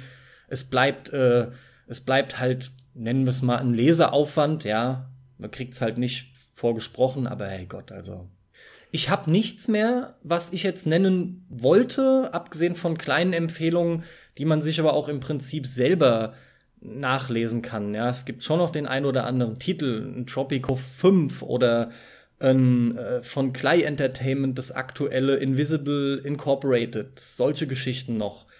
Aber nichts, ja, Moment, was ich jetzt, Moment, also Nee, nur was Empfehlungen angeht. Habe ich erwartet, dass du gar nicht mehr viel hast, aber wir haben ja noch einen ganzen Block noch nicht erwähnt. Ja, wir waren ja bei Empfehlungen und deswegen wollte ich die Empfehlung für mich schon mal erledigen, was aktuelle Titel angeht. Aber wir haben ja noch überhaupt nicht über Wirtschaftssimulationen gesprochen und Tropico 5 wäre eine Wirtschaftssimulation. Ja, bitteschön für die Überleitung. Ich bin noch nicht fertig mit Rundentaktik. Ui, okay. Und zwar muss man bei Rundentaktik meines Erachtens noch über drei Spiele sprechen und zwei davon sind aktuell und damit meine Empfehlung einerseits Doorkickers. Doorkickers ist ein äh, sehr cooles Spiel. Stellt euch vor, ihr spielt ähm, Rainbow Six oder SWAT damals, SWAT 3 aus der Vogelperspektive. Und ihr könnt nicht in die Räume reinschauen. Bei den meisten Vogelperspektiven Spielen ist es dann ja so, dass ihr alles seht, was passiert. Ihr seht aber schon nur das, wo, wo eure Leute hingucken und dementsprechend wisst ihr nicht, ist in den Räumen jetzt irgendeiner da drin oder wo guckt der gerade hin. Und ihr müsst dann mit dieser Situation, die müsst ihr planen. Das Game ist pausiert, ihr plant es, ihr sagt, ey, du gehst da rein, dann ziehst du mit der Maus eine Linie, wo die langlaufen. Sagst denen, wo sie hingucken sollen. Das ist zum Beispiel sehr dumm, irgendwo lang zu laufen, wo man äh, vor einem großen Gang steht und nicht in den großen Gang zu gucken. Also man muss auch darauf aufpassen, dass man bei der Planung äh, den Figuren sagt, wo sie hingucken sollen. Und wenn man dann alles geplant hat, hier langlaufen, an der Tür Stopp, die Tür aufbrechen, Granate rein, hinterher, dann danach wieder raus und so. Wenn man das alles geplant hat, drückt man die Leertaste, lehnt sich zurück und guckt zu. Und es ist so cool. Das Ding hat eine Hammermusik dann, die da abgeht und äh, die Grafik ist sehr zweckmäßig, der Soundtrack ist hammermäßig und irgendwann, wenn du das halt 20, 30 Mal gemacht hast, bist du so drin in der Planung, das macht so Bock. Also die Map fängt an und du fängst sofort an. Zack, zack, da lang. Okay, an der Ecke hier um die Ecke gucken. Zack, hier Tür aufbrechen. Ziehst deine Linien und Leertaste. Und ab geht's. Und dann laufen die alle los und du hörst nur brut, brut, brut und da kommt einer raus und hier. Und entweder schaffst du es dann oder halt nicht und dann musst du es nochmal neu planen extrem geiles Spiel, extrem geiles Independent-Spiel, was auch äh, sträflicherweise in ja nicht nur Listen, sondern generell vernachlässigt wird. Und das hast du doch auch einen Moment gespielt, oder? Ja, nee, ich bin noch nicht wirklich eingestiegen, muss ich eigentlich direkt sagen. Ich habe mal reingeguckt. Spontaner Eindruck war auch ganz cool. Hab's aber einfach am Rande erstmal liegen lassen, weil wenn, dann wollte ich mir da ein bisschen mehr Zeit für nehmen. Das wirkt wie ein Spiel, was, wenn man es beginnt, auch irgendwie dann durchzieht. So den Eindruck hat's auf mich. Also wenn man da Gefallen dran findet, dann will man das auch eigentlich zocken. Und da hatte ich am Rand noch andere Dinge, die ich vorgezogen habe. Sage ich halt oft, aber so ist es nun mal auch. Ja, und als zweiten recht aktuellen Geheimtipp werfe ich noch Faster Than Light FTL in die Runde. Ein Spiel, das ich glaube 2012 oder 13 veröffentlicht wurde, auch eines der ersten Kickstarter. Also hier, ne, das Wort Kickstarter ist jetzt schon echt dreimal, viermal gefallen. Man merkt, da kamen am Anfang sehr viele Strategiespiele und das war auch ein super kleines Projekt, was sehr schnell finanziert wurde und das lief auch total glatt, das Kickstarter-Projekt. Und Faster Than Light ist wirklich ein extrem geiles Raumschiff-Spiel, das man auch pausieren kann. Und es ist ein Roguelike, das heißt, ihr habt irgendwie ein Raumschiff und da wuseln äh, Leute drin rum und man, man hat das auch in einer sehr, sehr zweckmäßigen Optik aus der Vogelperspektive vor sich und man geht immer so eine Map für Map weiter und was auf der Map kon konkret passiert, ist Zufall. Und entweder wird man angegriffen oder man äh, hat auf einmal irgendwie einen giftigen Nebel um sich, womit die Schilde nicht klarkommen. Oder man findet plötzlich Kon Kontakt zu einem Lebewesen, der handeln möchte. Dann kann man mit dem irgendwie Waffen handeln oder Sklaven handeln oder was auch immer. Also das geht so ein bisschen in die Elite-Richtung, man hört das schon raus. Das Ding macht unfassbar viel Spaß. Wie gesagt, Optik äh, sehr zweckmäßig. Aber wenn dann der Kampf anfängt, dann kann man halt pausieren und dann geht das Micromanagement los. Dann muss der Typ dahin gehen, die Türen müssen zugemacht werden, die Laser haben dann schon irgendwo ein Feuer äh, entfacht. Das heißt, du musst die Türen zumachen und die Außentür auf. damit das Feuer sofort erlicht, weil dann kein Sauerstoff mehr in dem Raumschiff ist. Dann kann da aber erstmal keiner mehr reingehen, weil ja kein Sauerstoff drin ist. Also muss dein Sauerstoffgetriebe ähm, richtig funktionieren und darf noch nicht angeschossen sein. Also man hört's raus, es ist dann super Micromanagement-lastig, aber es macht total Spaß, sich da durchzuforsten und es ist halt ein Roguelike, also man fängt immer wieder bei Null an, immer wieder vorne, bis du es das erste Mal durchgespielt hast. Da ist ein Glücksfaktor dabei, weil es halt davon abhängt, wann was passiert und so. Aber ich hatte damit sehr viel Freude. Das ist ein Spiel, das ist nicht direkt Rundentaktik, sondern halt dadurch pausieren kannst. Ja, so eine Art manuelle Rundentaktik will ich es mal nennen, ne? weil du selber halt sagen kannst, wann die Runde beginnt und wann sie aufhört. Große Empfehlung, aber das hat damals auch gut die Runde gemacht. Also ich glaube, das haben die meisten mitbekommen. Ja, ist nur auf dem PC, ne? Nee, das gibt's auch für Android und iOS, Ach ziemlich so, ja. sicher. Okay, vielleicht soll ich mittlerweile sagen, also nur auf Geräten, auf denen ich nicht spiele. Und trotzdem habe auch ich davon mitbekommen. Hast ja auch mich, Gott sei Dank. also das hat mich trotzdem nicht interessiert. Und zum krönenden Abschluss der Rundentaktik werfe ich noch Age of Wonder in den Raum ein Spiel, das ähnlich wie Heroes of Might and Magic abläuft, nur konnte mich zum Beispiel Heroes of Might and Magic nie packen und Age of Wonders fand ich von Anfang an ziemlich geil. Ich kann nicht mit dem Finger zeigen, warum. Irgendwie die Grafik hat mir von Anfang an besser gefallen. Es sieht feiner aus, äh, die Menüs sind irgendwie übersichtlicher, die fand ich schon immer extrem unübersichtlich bei den Heroes of Might and Magic Spielen aber im Kern ist es extrem vergleichbar. Ähm, für mich nur irgendwie das Angenehmere gewesen. Und es ist ja jetzt auch schon ja ein paar Jährchen alt Age of Wonder. Da gab's glaube ich jetzt vor ein paar Jahren kam der uh, dritte glaube ich raus. Der ist dann wirklich relativ aktuell. Aber äh, wenn ihr auf, auf Heroes of Might and Magic steht und ihr habt das noch nicht gespielt, schaut's euch an. Okay, damit hast du also die Rundenstrategie, Schrägstrich Rundentaktik abgeschlossen, was uns zu den Wirtschaftssimulationen bringen sollte, ne? Genau so sieht's aus. Und da bin ich mal gespannt, ob du ein bisschen mehr noch dazu sagen kannst als zu der. Rundentaktik. Mehr als zur Rundentaktik, weiß ich nicht. Aber ich habe jetzt schon Tropico 5 vorausgeschickt, den hast du wiederum gespielt, aber das ist halt einer, ne? Deswegen Nein, ich habe Tropico 4 gespielt und 1. Ach, das, das passiert mir immer wieder. Irgendwie will ich dir den Fünfer aufdrücken, ja. Der Vierer stimmt, der aber auch vernünftig noch aussieht dafür. Und du meinst dann jedes Mal nur, aber der Fünfer ist ja auch erschienen und ja, ja. Ja, Tropico ist wirklich schön, habe ich äh, damals äh, nicht mitbekommen erstmal es hat halt die, diese Wirtschaftssimulation mag ich so sehr und sehr viel mehr eben als diese Echtzeitspiele, weil mir der Kampf häufig in den ganzen Spielen nicht so gut gefällt, in den vor allem halt in den Echtzeitspielen. Den einfach ganz rauszulassen, sich nur auf die Wirtschaft zu konzentrieren und dann halt noch irgendeinen Reiz, irgendeinen Gag, irgendwas on top dazugeben insbesondere halt so, so ein Witz, so ein Humor, den viele Wirtschaftssimulationen dann noch on top dazu bekommen. Das ist total mein Ding. Und Tropico hat halt genau das. Es ist eine Wirtschaftssimulation ohne Kämpfen, nur Wirtschaft. Und die hat halt einen makaberen, düsteren Humor, der halt natürlich an Fidel Castro und äh, Kuba und Che Guevara und wie die alle heißen angelehnt ist. Und es funktioniert aber fantastisch. Also selbst Tropico 1 kann man heute noch fantastisch spielen. Und ich habe jetzt äh, vor zwei Jahren den Vierer gespielt und hatte damit ultra viel Spaß. Was, so viel? Also dieses, so gut? Habe ich gar nicht in Erinnerung. Okay.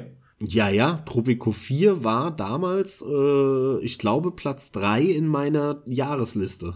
Das weiß ich doch jetzt nicht mehr. Aber okay, interessant. Das muss ich mir mal irgendwie abspeichern. Also es war sehr weit vorne bei mir. Ja, ist doch gut, ja. Weil mir ganz, ganz vieles gefallen hat. Die, also Tropico ist ja wirklich sehr bekannt und viele werden es auch kennen und gezockt haben.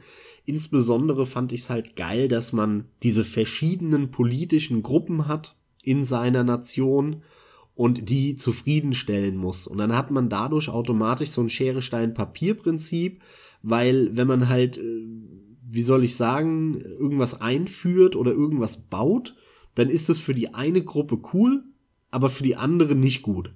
Und automatisch, äh, du kannst dann entscheiden, ob du dich wählen lassen willst oder nicht. Das Spiel bietet dir dann halt so tausend Optionen, die aber so lustig sind, wenn du dich dafür entscheidest, dich wählen zu lassen. Ja, also eine Wahl zuzulassen in deinem Land. Dann kannst du, wenn die Wahl war, kannst du dann halt noch entscheiden, äh, dass die getürkt wird, die Wahl und du halt viel besser davon kommst als vorher. Hat aber das Risiko, dass äh, im Fernsehen vielleicht gesagt wird, das ist alles nicht so glatt gelaufen. Oder im Radio. Und also das ist halt, es gibt super viele Witze und Anspielungen, die aber dann spielerisch wieder Auswirkungen haben. Es kommt halt drauf an, wie du Müllkippen baust und, und wo und wenn dann halt irgendeine giftige Fabrik mitten in der Stadt ist, dann kriegst du halt Stress mit den Ökos in deinem, in deiner Gesellschaft, weil die sagen, ja, das, wenn man so eine giftige Fabrik überhaupt braucht, dann bau die doch aber bitte außerhalb hin und so weiter und so fort. Du kannst es halt keinem recht machen. Und das hat halt so einen politischen Schnack, das Ganze. Und es ist ganz toll umgesetzt. Und äh, es gibt wahrscheinlich super viele Leute, die mit Politik nichts anfangen können. Mir geht's genau andersrum. Ich bin sehr, sehr politischer Mensch und bin da sehr interessiert. Und dementsprechend fand ich halt dieses ganze System, wie die es gemacht haben und Politik und Wirtschaft verknüpft haben in Tropico, hammermäßig. Und es hat mich total geflasht. Das Politische ist was, was mir daran weniger gefällt. Grundsätzlich denke ich halt wieder auch sehr weit zurück. Das sollte dir aber klar sein. Ne? Bei mir sind das wieder die, das ist wieder Kindheit und Jugendzeit, wenn ich an Wirtschaftssimulationen denke. Ich komme sofort mit Klassikern um die Ecke wie, äh, sorry, aber SimCity, ne? Das erste SimCity in SimCity 2000, Städtebausimulationen, ja, wo dann auch diese ganzen Zahlenspielereien eben dabei sind. Am Anfang war das halt alles noch sehr zurückhaltend, oft auch mal nicht ganz so geil gebalanced wie im Falle von einem Theme Park. Da hatte ich zum Beispiel als Kind wesentlich mehr Probleme mit, weil, weil Theme Park echt schwer ist. Und Theme Park, soweit ich mich dann im Nachhinein informiert habe, hat auch in einigen Punkten nicht so ganz gut funktioniert, aufgrund der Balance. Nee, Theme Park hat gar nicht Oder funktioniert. gar nicht sogar, ja. Das war, also Theme Park ist kein gutes Spiel.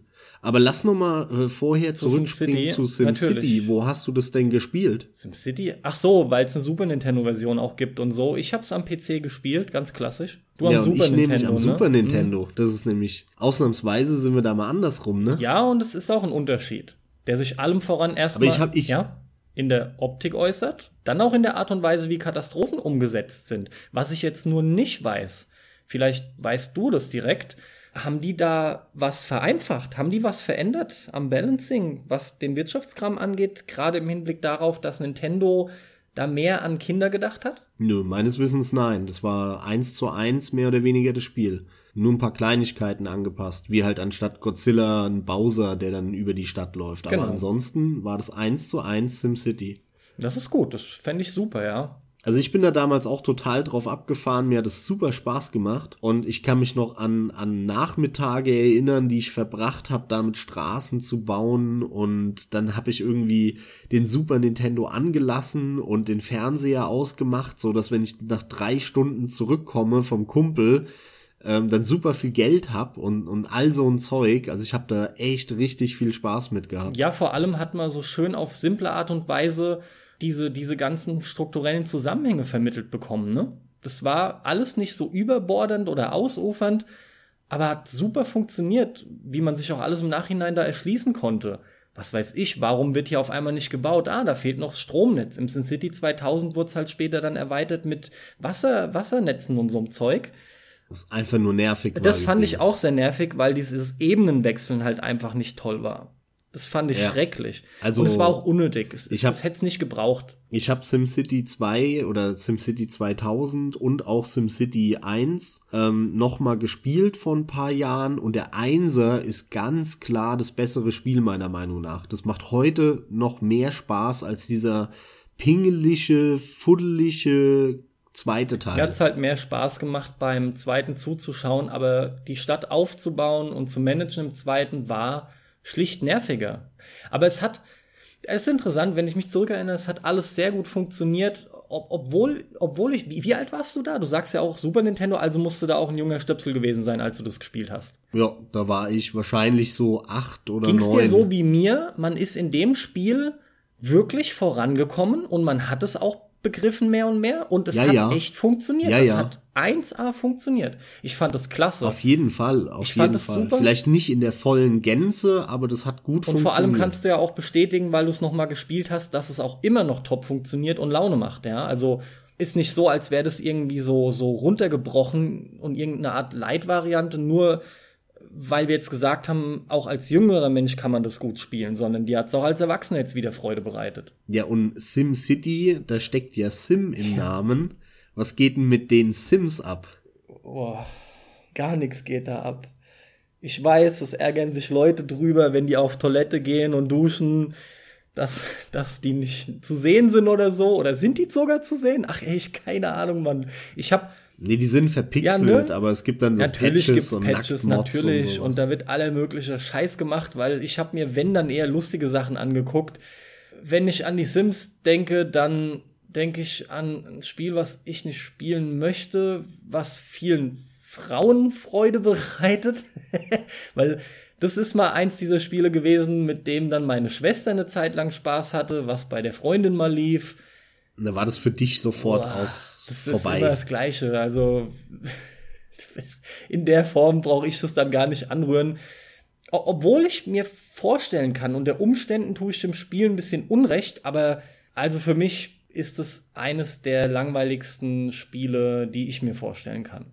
Also ich stimme dir da nicht ganz so zu. Ich habe den Einser nämlich damals sehr gerne gespielt, eine ne Zeit lang.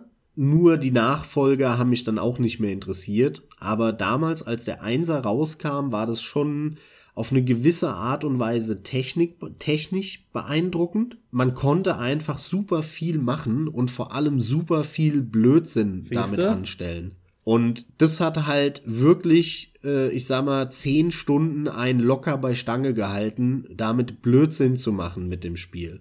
Und abseits von den zehn Stunden Blödsinn war das damals, oh, wir reden hier über welches Jahr Sims kam im Jahr 2000 oder 99. Bin ich überfragt. Da war gerade ganz aktuell Big Brother. Oh Gott. Und bei mir in der Klasse, in der Schulklasse, haben das halt super viele Leute geguckt. Und wie das halt, ich habe es vorhin schon erwähnt, man wird da dann automatisch äh, in dem jungen Alter so ein bisschen mitgerissen und ich habe das dann halt auch zu Hause öfter mal angehabt. Dann hatte ich am PC die Sims laufen und im Fernseher lief Big Gott, Brother. Da hab ich schon gedacht, ey, das baue ich nach. Und dann habe ich natürlich das ganze Big Brother Haus, was im Fernsehen lief, nachgebaut in die Sims, habe alle Türen gelöscht und die dann da eingesperrt und habe geguckt, wie das im Spiel abläuft und ob es da irgendwelche Parallelen gibt zu dem zu der Fernsehsendung und so. Und das hat halt schon einen Reiz gehabt. Das hat schon irgendwie Bock gemacht damals. Kann ich verstehen, aber du hast es nicht gespielt, wie zum Beispiel meine Schwester. Äh, wie hat die das denn? Wie, wie spielt man das denn? Siehst du? Siehst du? Genau das ist die entscheidende Frage oder vielmehr letzten Endes der entscheidende Grund, warum ich ja sag, ey, nee, das, das hat mich nicht interessiert. Ähm, ich ich habe ja schon gesagt, ich weiß, dass man damit voll die Faxen machen konnte, kann. Aber ich hatte da nie Lust drauf. Und wie spielt man das eigentlich? Ja, ganz im Ernst, es gibt kein, wie spielt man es richtig. Man, man zieht da seinen Spaß raus, wie aus jedem Spiel. Und, und das also, wurde auch mit Sicherheit im. Hinblick darauf entwickelt. Ja, ich habe ja auch nicht gesagt, dass du es falsch gespielt hast, sondern, sondern halt eben nur nicht wie meine Schwester. Die hat das halt so gespielt, wie ich behaupte, wie das die meisten Frauen auf jeden Fall gespielt haben, nämlich als ernste Simulation, soziales Experiment, wo es darum geht, schön hier das, das, das Leben nachzustellen, ja, äh, Friede, Freude, Eierkuchen, beziehungsweise treffender, verliebt, verlobt, verheiratet. Kinder, Auto, glücklich sein, auf die Arbeit schicken, Essen steht dann daheim auf dem Tisch. Ja gut, ich habe mir auch aus dem Internet dann ein Nacktpatch geholt und habe die zum Bumsen gebracht. Jetzt kommt er wieder mit sowas, ey, was du raushörst, wenn ich sag verliebt, verlobt, verheiratet. ja klar, Ja. habe ich mir auch den Nacktpatch runtergeladen Ja, und klar. zum Bumsen gebracht. Das ist so gut. Wex, das ist nicht die romantische Sicht der Sache. ähm, Aber- also ich verstehe deine Ansicht natürlich auch vollkommen und ich hätte es, wenn, dann auch so gespielt. Ja, das, der Punkt ist halt, man kann da schon Spaß mit haben. Man muss das nicht so spielen, wie das deine Schwester gemacht hat. Ja, Natürlich man nicht. Muss da nicht Ponyhof spielen. Also mich hat's aber auch in dem anderen Punkt nicht interessiert. Ja, und dann hast du Theme Park angesprochen. Das hast du aber, nehme ich an, auch auf dem PC gezockt, oder? Sie, das habe ich am PC gespielt, auch lange und viel. Aber wie gesagt, da ist einem auch als Kind schon sehr schnell aufgefallen, hier stimmt was überhaupt nicht. Mm. Und man hatte dann halt viel Spaß. Äh, ich weiß noch, Cheats habe ich erst sehr spät mitbekommen. Es war halt noch die Zeit ohne Internet, ne, wo du wirklich noch, wenn es nicht in der Zeitschrift stand, hattest du Pech. Und eine Sache, die halt gut funktioniert hatte, war dann, dass du die Leute zum Essen ohne Ende gebracht hat, indem du in alles einfach maximal den, den Salzanschlag hochgekloppt hast, ja, weil die dann ohne, ach nicht essen, trinken, zum Trinken gebracht hast. Dann hast du die Preise halt erhöht, das, das war sowas, da konntest du das Spiel halt, ja, exploiten, wenn man so will, und hattest dann ordentlich Knete schnell und letzten Endes ging es nur ums Bauen. Oh cool, ähm, was mich an der Stelle nämlich dann dazu bringt, dass ich eigentlich hätte oh, wie heißt es denn? Railroad Tycoon oder Rollercoaster Tycoon? Railroad wäre ja Eisenbahn. Hab, haben, haben wir beide nicht gespielt. Ich meine Rollercoaster, ne? Ja, natürlich. Das ist das, was ich Tycoon eigentlich wollte. ist eines und meiner liebsten Spiele aller Zeiten. Siehst du, und, und das, um dir das noch zu Ende zu sagen, das war das, was ich versucht habe, aus Theme Park irgendwie zu machen. Hat aber überhaupt nicht gut geklappt. Hat halt ja. seine Attraktionen aufgebaut, hatte auch hier wieder Spaß an dem, was da abgeht. Am geilsten war es halt, wenn die Leute aus der Bahn rausgeschossen sind, im Idealfall noch in Richtung Bildschirm. Und das war's. Theme Park habe ich lange durchgehalten, muss ich sagen. Ich habe da meine Reize draus ziehen können, aber ja, kein sehr gutes Spiel, ja. Ja, aber genau das hättest du dann halt ein paar Jahre später mit Rollercoaster Tycoon machen müssen, weil mhm. da hat es halt alles funktioniert, da war das vernünftig gebalanced.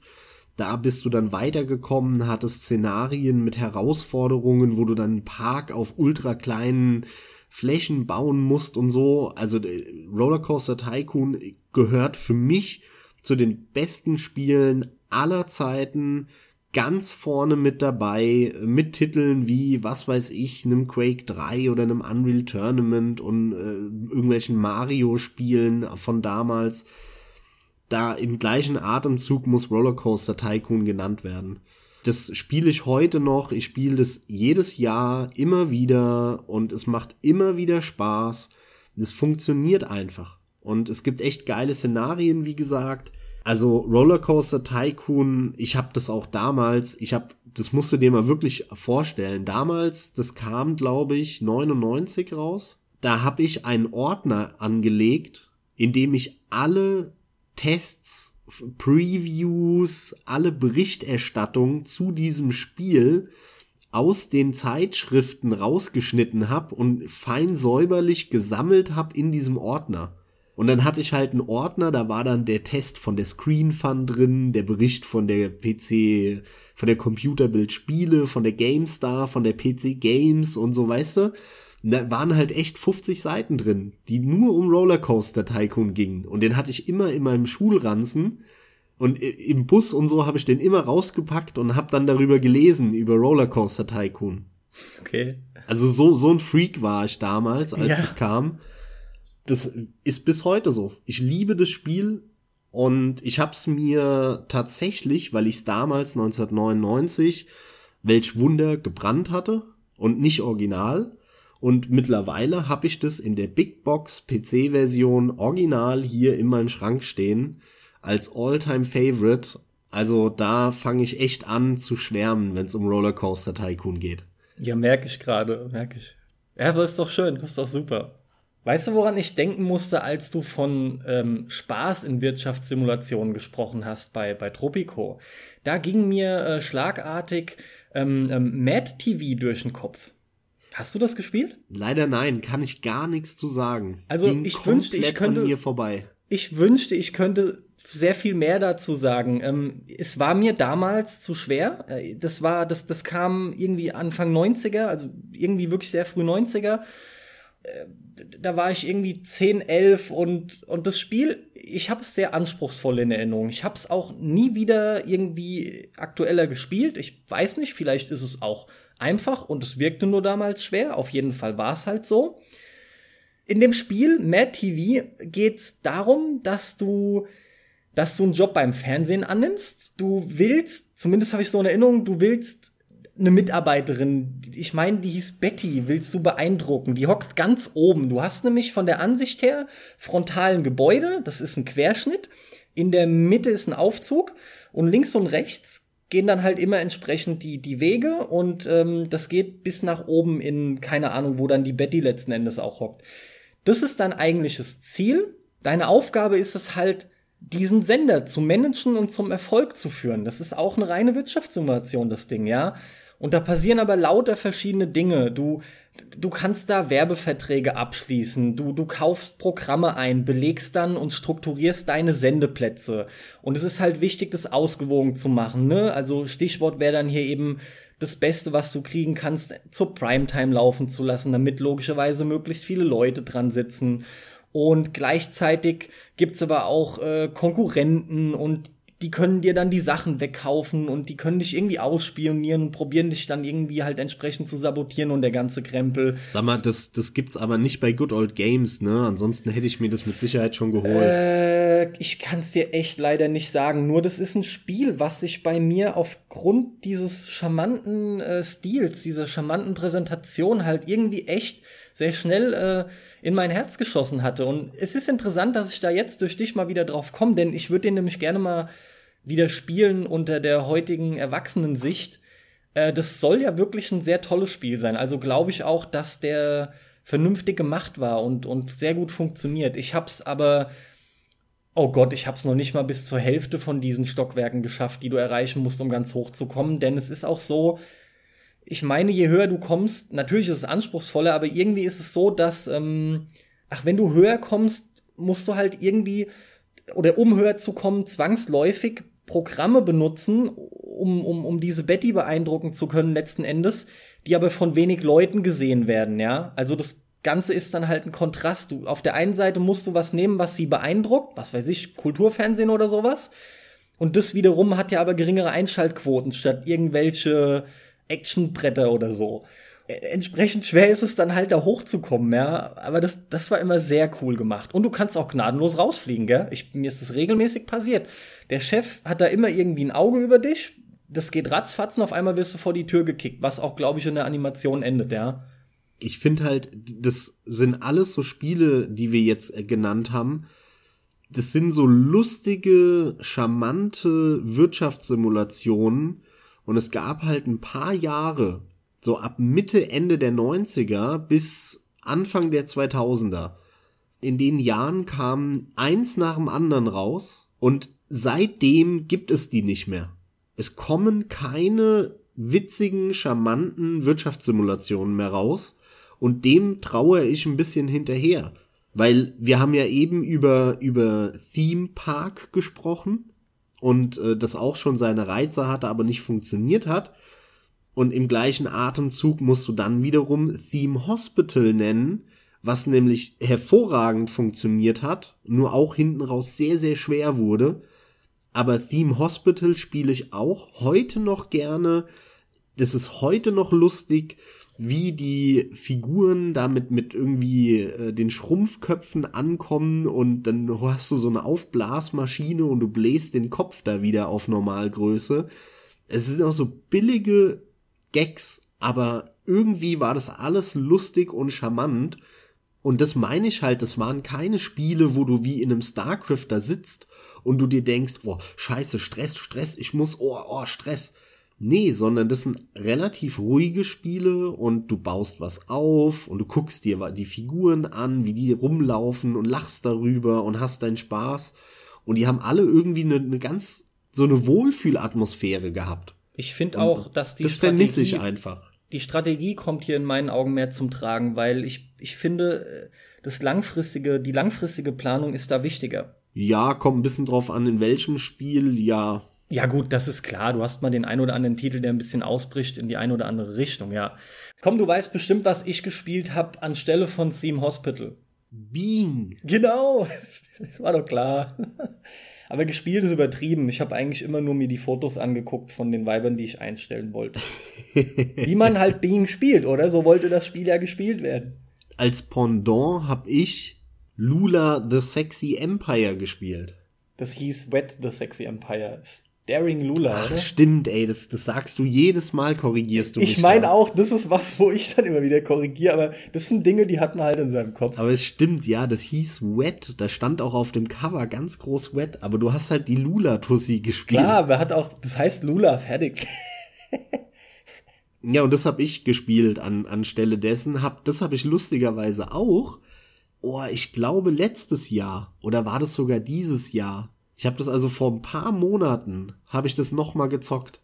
Und, Und steckt da das ein, ein Spiel, Spiel dahinter? Ja, das ist das Ding. Ja, war's, aber das artet auch sehr schnell in Stress aus. Äh, wodurch wird er dann verursacht? Ähm, du hast quasi ein Zeitlimit durch deine Kosten.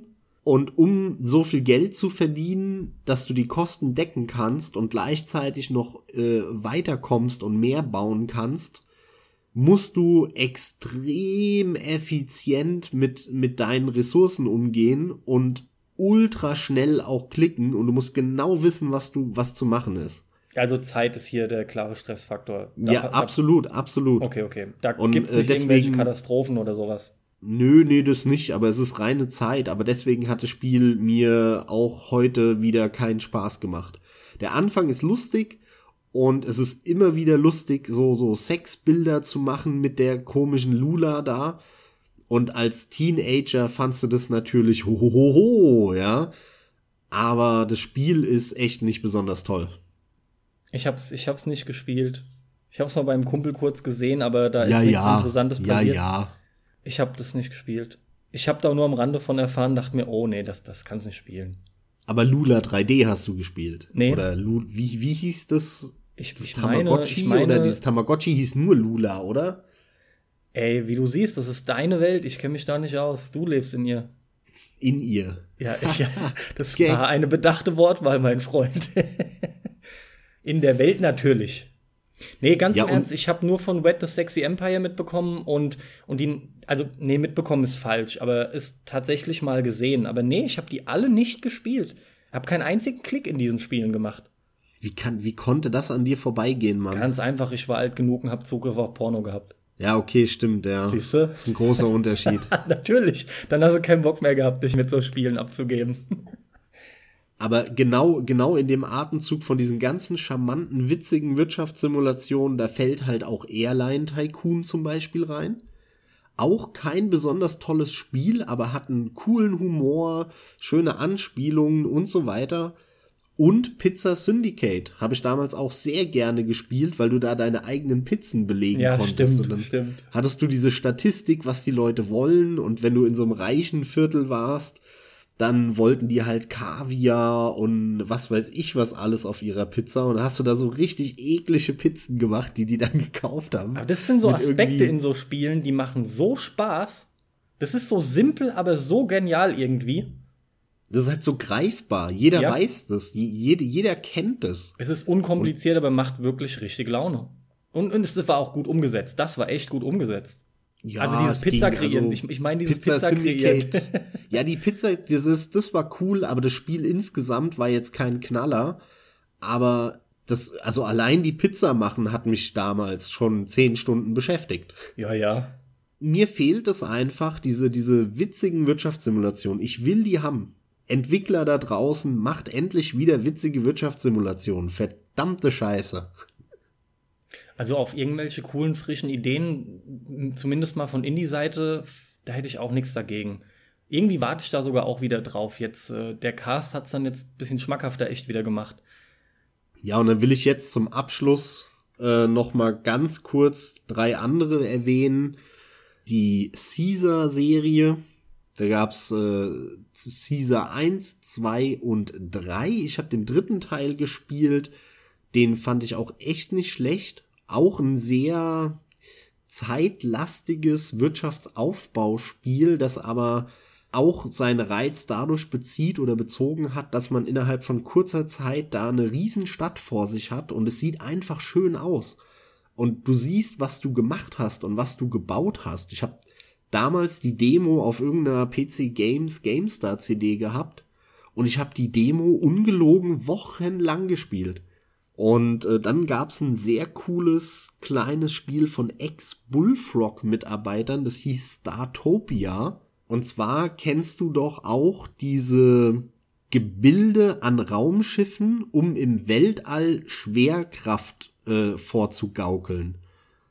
Und zwar ist es halt immer so ein Ding, was sich dreht. Irgendein Kreis oder sowas. Oder ein Rondell ja. an einem Raumschiff. Und es dreht sich halt. Ja. Damit durch die Trägheit du nach außen gedrückt wirst. Und es fühlt sich dann von innen an, wie als hättest du Schwerkraft. Ja. Und ähm, Startopia spielt quasi in so einem riesengroßen Rondell. Wenn du das Mausrad drehst, dann ist schon klar, ne, dann dreht sich das Rondell und dann veränderst du die Position damit.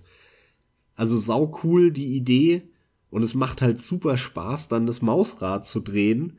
Und das ist eine, eine reine Stadt Stadtaufbau. Also du baust quasi äh, eine, eine Alien-Welt auf mit Gebäuden, was dann eher so eine Art Räume sind. Und dann gibt's halt die Bar und irgendwelche in der Bar muss dann ja jemand arbeiten und dann musst du dir einen der Bewohner raussuchen von den Aliens, die da langlaufen und kannst den dann in die Bar setzen und zuweisen. Und dann wird es halt der Barkeeper, der die Bar leitet. Und so musst du dann halt wirklich so, so die, die Stadt aufbauen, aus so einem wirtschaftlichen Aspekt und Jobs verteilen. Bachkippe. Fand ich. Wie bitte? Bachkippe. Sorry, ey, weißt nicht mehr die Bachkippe? Was? Kennst du nicht? Das war das ist einer von den neuen Live-Klassikern, als in der in der Show als eine beim Berufe nennen Bachkippe gesagt hat.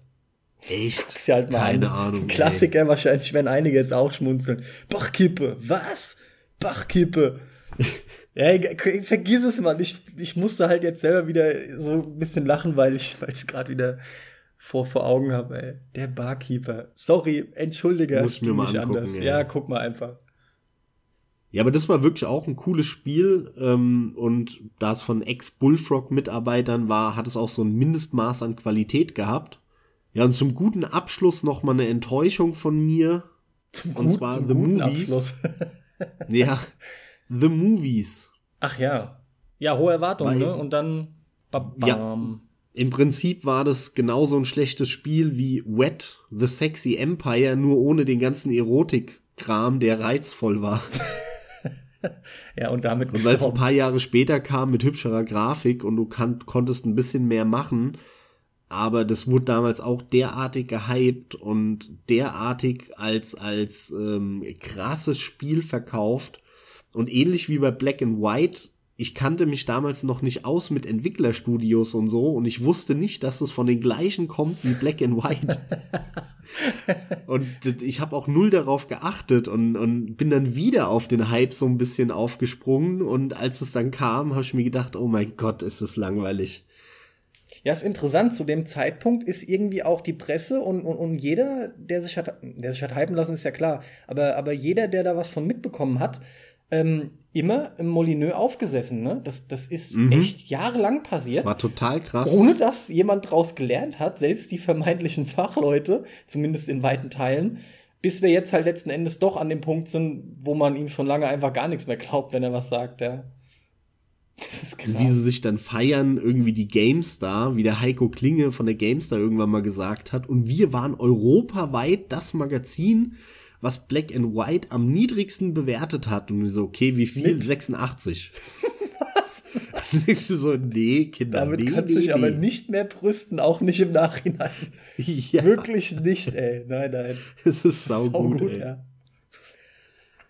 Ernsthaft 86? Ich glaube ja, ich, das ist auf jeden Fall irgendwo Mitte 80er gewesen. Auf jeden Fall viel zu hoch, klar. Gut, Wenn es da keinen Nachtest gab, gibt es ja auch mittlerweile bei der GameStar. Ja, jetzt haben wir gute äh, oder ungefähr zwei Stündchen über Strategiespiele philosophiert und aufgezählt und ein paar Tipps aufgezählt. Was, was meinst du so abschließend? Dann wünschst du dir irgendwas für die Zukunft oder bist du froh, dass es irgendwas nicht mehr gibt? Da habe ich ja letzten Endes gesagt. Also tatsächlich diese, diese Comedy-mäßigen oder äh, zumindest im Ansatz humoristischen Wirtschaftssimulationen da habe ich jetzt durch den Cast auch echt wieder Lust drauf bekommen. Deswegen. Geht mir ganz genauso, ja. Äh, das hätte ich jetzt gar nicht erwartet, aber deswegen ist es immer auch mal wieder interessant, wenn man sich länger äh, mit mal wieder beschäftigt und klar zum einen Nostalgie schwelgt, aber auch von, von dem anderen dann was hört über Titel, die man noch gar nicht wirklich kannte, die dann durchaus interessant klingen. Allem voran werde ich mir jetzt mal mehr TV dann irgendwie mal anschauen. Guck mal, ob es den vielleicht irgendwo tatsächlich dann gibt. Oder endlich mal Shadowrun weiterspielen. Ja, oder, oder, oder, ne? Aber im Endeffekt äh, hätte ich definitiv, kann ich nur noch mal bekräftigen, nichts dagegen, wenn, wenn mal wieder was in der Art erscheint. Ich meine, das wäre nicht das erste Mal, dass wieder irgendein Genre zu neuen Höhenflügen kommt. Oder wenigstens mal wieder mehr ins Licht rückt. Bin ich voll bei dir. Worüber wir jetzt auch nicht so, so richtig gesprochen haben, sind diese ganzen zweite Reihen Echtzeitspiele. Wie zum, Echtzeitstrategie-Spiele, die zwischen 95 und 2005 rausgekommen sind in diesen zehn Jahren. Du meinst also Perimeter, äh, KKND, genau. Max, Z, äh, ja, ja. da gibt's ja wirklich tausende Knights and Merchants und oh, hör mir auf. Ja, aber das also, ist ja. Wenn du da mal guckst und den Filter setzt auf 95 bis 2005, da kamen 300 B-Reihen-Spiele, Strategiespiele raus. Und alles Echtzeitspiele. Alles Dune, StarCraft-Klone im Endeffekt. Ja, deswegen, das ist sowas ähnliches wie mit den Point-and-Click-Adventures. Vielleicht erlebt es ja auch mal wieder ein kleines Hoch. Glaube ich nicht, weil das einfach auf der Konsole nicht mehr funktioniert und ab 2005 spielt sich der Spielemarkt auf der Konsole ab und in dem Sinne wirst du Strategie nicht wirklich dort finden. Scheiß Konsolen. In, in, in Grenzen hast du da Rundentaktik, weil du da halt keinen Zeitdruck hast. Alles mit Zeitdruck kannst du vergessen auf der Konsole, was Strategie angeht. Ach, also was sowas angeht, ist es eigentlich wirklich total traurig, ja. Dass sowas dann gefühlt undenkbar wird. Naja. Naja, ich sag ja, wer weiß, vielleicht gibt's trotzdem ein paar, ein paar kleine Projekte, die mal wieder mit so Dingen um die Ecke kommen, ja. Dann ist es mir auch egal, ob das ein, ob das irgendwie wieder mehr ins Licht drückt oder nicht. Solange coole Dinge kämen für, für so eine, für eine Randgruppe wie uns dann in dem Fall, wäre das in Ordnung. Ja, vor allem kann ich mir solche lustigen Wirtschaftssimulationen vorstellen. Die kann man doch auch auf der Konsole machen. Ja, ist halt trotzdem immer die Bedienung. Ja, klar, man kann es machen. Man hat auch schon oft äh, vernünftig angepasste Menüs gesehen. Ja, aber ja. da muss man sich halt ein, auch ein entsprechendes Spielsystem ausdenken, was funktioniert. Also ich kann mir das vorstellen, dass es auch da gut funktioniert. Und im Indie-Bereich könnte es da auch viel mehr geben, anstatt den 8 Millionsten 8-Bit Roguelike irgendwas Hüpfer soll es dann tausendmal lieber so einen ähm, ironisch witzigen Wirtschaftssimulator, äh, ja, sollten sie mal machen. Was wir auch äh, so ein bisschen außen vor gelassen haben, sind diese ganzen runden Taktik-Japano-Spiele. Tactic Ogre, Final Fantasy Tactics, was Disgaea weiß ich. und so, du hast recht, ja. Der ja, diese Kram, ja. ganzen, das sind ja Strategiespiele, die eben auch auf der Konsole stattfinden und zwar im sehr großen Umfang in diesem Japano-Anime-Gedönse und da wirst du ja echt zugeschmissen mit, selbst heute noch. Die sind auch sau beliebt, ja. Aber die spielst du nicht und lustigerweise ich auch nicht. Ne? Nee, die spielen also, wir beide nicht, ja, ja. Die gehen uns total am Arsch vorbei. Also haben wir auch nie wirklich. Ich habe mal ein Final Fantasy Tactics kurz probiert. Ich habe auch mal ein Disgaea, Disgaea oder Disgaea oder wie es ausgesprochen wird, hast du auch mal probiert, oder? Ja, ja, natürlich, klar. Aber das ist alles. Nee, es, ist, es funktioniert nicht so ganz für mich. Ja, geht mir auch so. Ist halt leider so, aber meine Güte, es kann ja nicht alles klappen. Ich spiele schon genug. Ja, gut, dann würde ich sagen, äh, lang genug über Strategiespiele geredet. Ich glaube, den Malte haben wir definitiv zufriedengestellt, hoffentlich zumindest. hoffentlich, ja. ähm, Nochmal danke für deinen Vorschlag, weil von selber hätten wir da am Ende gar nicht drüber geredet, weil wir eben beide nicht so die großen Strategiefans sind, aber umso wichtiger, dann hat man doch auch immer wieder verblüffend viel zu sagen zu sowas, wo man selbst gar nicht drauf kommt. Wir freuen uns über Interaktion von euch, über Bewertungen, über Kommentare. Ähm, wir freuen uns auch, wenn noch mehr auf Patreon gehen und uns unterstützen, wie der Malte das gemacht hat. Also wirklich nochmal fettes Dankeschön, Malte. Ähm, ihr könnt da einfach einen Betrag, wie ihr wollt, also Mindestbetrag ist ein Euro ähm, monatlich uns geben. Dollar. Und wir werden das Geld dann sammeln und investieren in den Podcast. Das Ziel, dass wir hier irgendwie unsere Voll Vollzeitjobs äh, an Nagel hängen, äh, das ist in der Art weiter Ferne, dass wir das auch gar nicht versuchen, sondern wir wollen es echt investieren, nicht nur in unter Umständen noch geileres Equipment, sondern vor allem auch in GEMA-Lizenzen, so dass wir dann Musikfolgen machen können mit GEMA-Musik. Und wenn wir 30 Dollar im Monat zusammenbekommen, dann wollen wir noch eine dritte Extra-Folge im Monat aufnehmen, mit oder für unsere Supporter auf Patreon. Wir freuen uns auch auf das nächste Mal wieder mit einem spannenden Thema. Und welches, das sehen wir dann. Lasst euch überraschen. Jetzt hast du wirklich alles schon genannt. Aber ja, nochmal zusammenfassend. Das Ziel ist ganz klar, euch und uns noch mehr Content zu bieten. Denn Tatsächlich äh, muss ich mich auch noch mal gerade bei dir, Malte, bedanken. Ich hätte jetzt nicht gedacht, dass mir das so viel Spaß macht. Ich bin auch ganz ehrlich, ich habe es dann mitbekommen, ja klar, äh, Strategie, auch noch Fokus Singleplayer und dachte, hm, was kannst denn da überhaupt alles dazu sagen? Und wenn ich jetzt so schaue, schwupps ist einiges wieder rum und vor allem habe ich wirklich noch einiges mitgenommen und wie gesagt, ich schaue mir jetzt Mad TV noch mal an. Ich habe da echt auch wieder Lust drauf. Es sind auch ein paar Bewertungen mittlerweile eingetrudelt bei iTunes. Dennoch kann man die, die neu dazugekommen sind, an ein, zwei Händen abzählen. Also da würden wir uns wirklich riesig freuen, wenn das weiter supported wird. Denn äh, was die Zuhörer angeht, macht es einfach schon Spaß zu sehen, dass ähm, so eine, so eine Stammmeute Lust hat, immer wieder uns zuzuhören. Und von daher auch in, in diesem Sinne und von mir, Leute, danke soweit. Habt weiterhin viel Spaß beim Zocken. Freut euch auf nächste Folge. Ich bin raus. Und ich auch. Tschüss.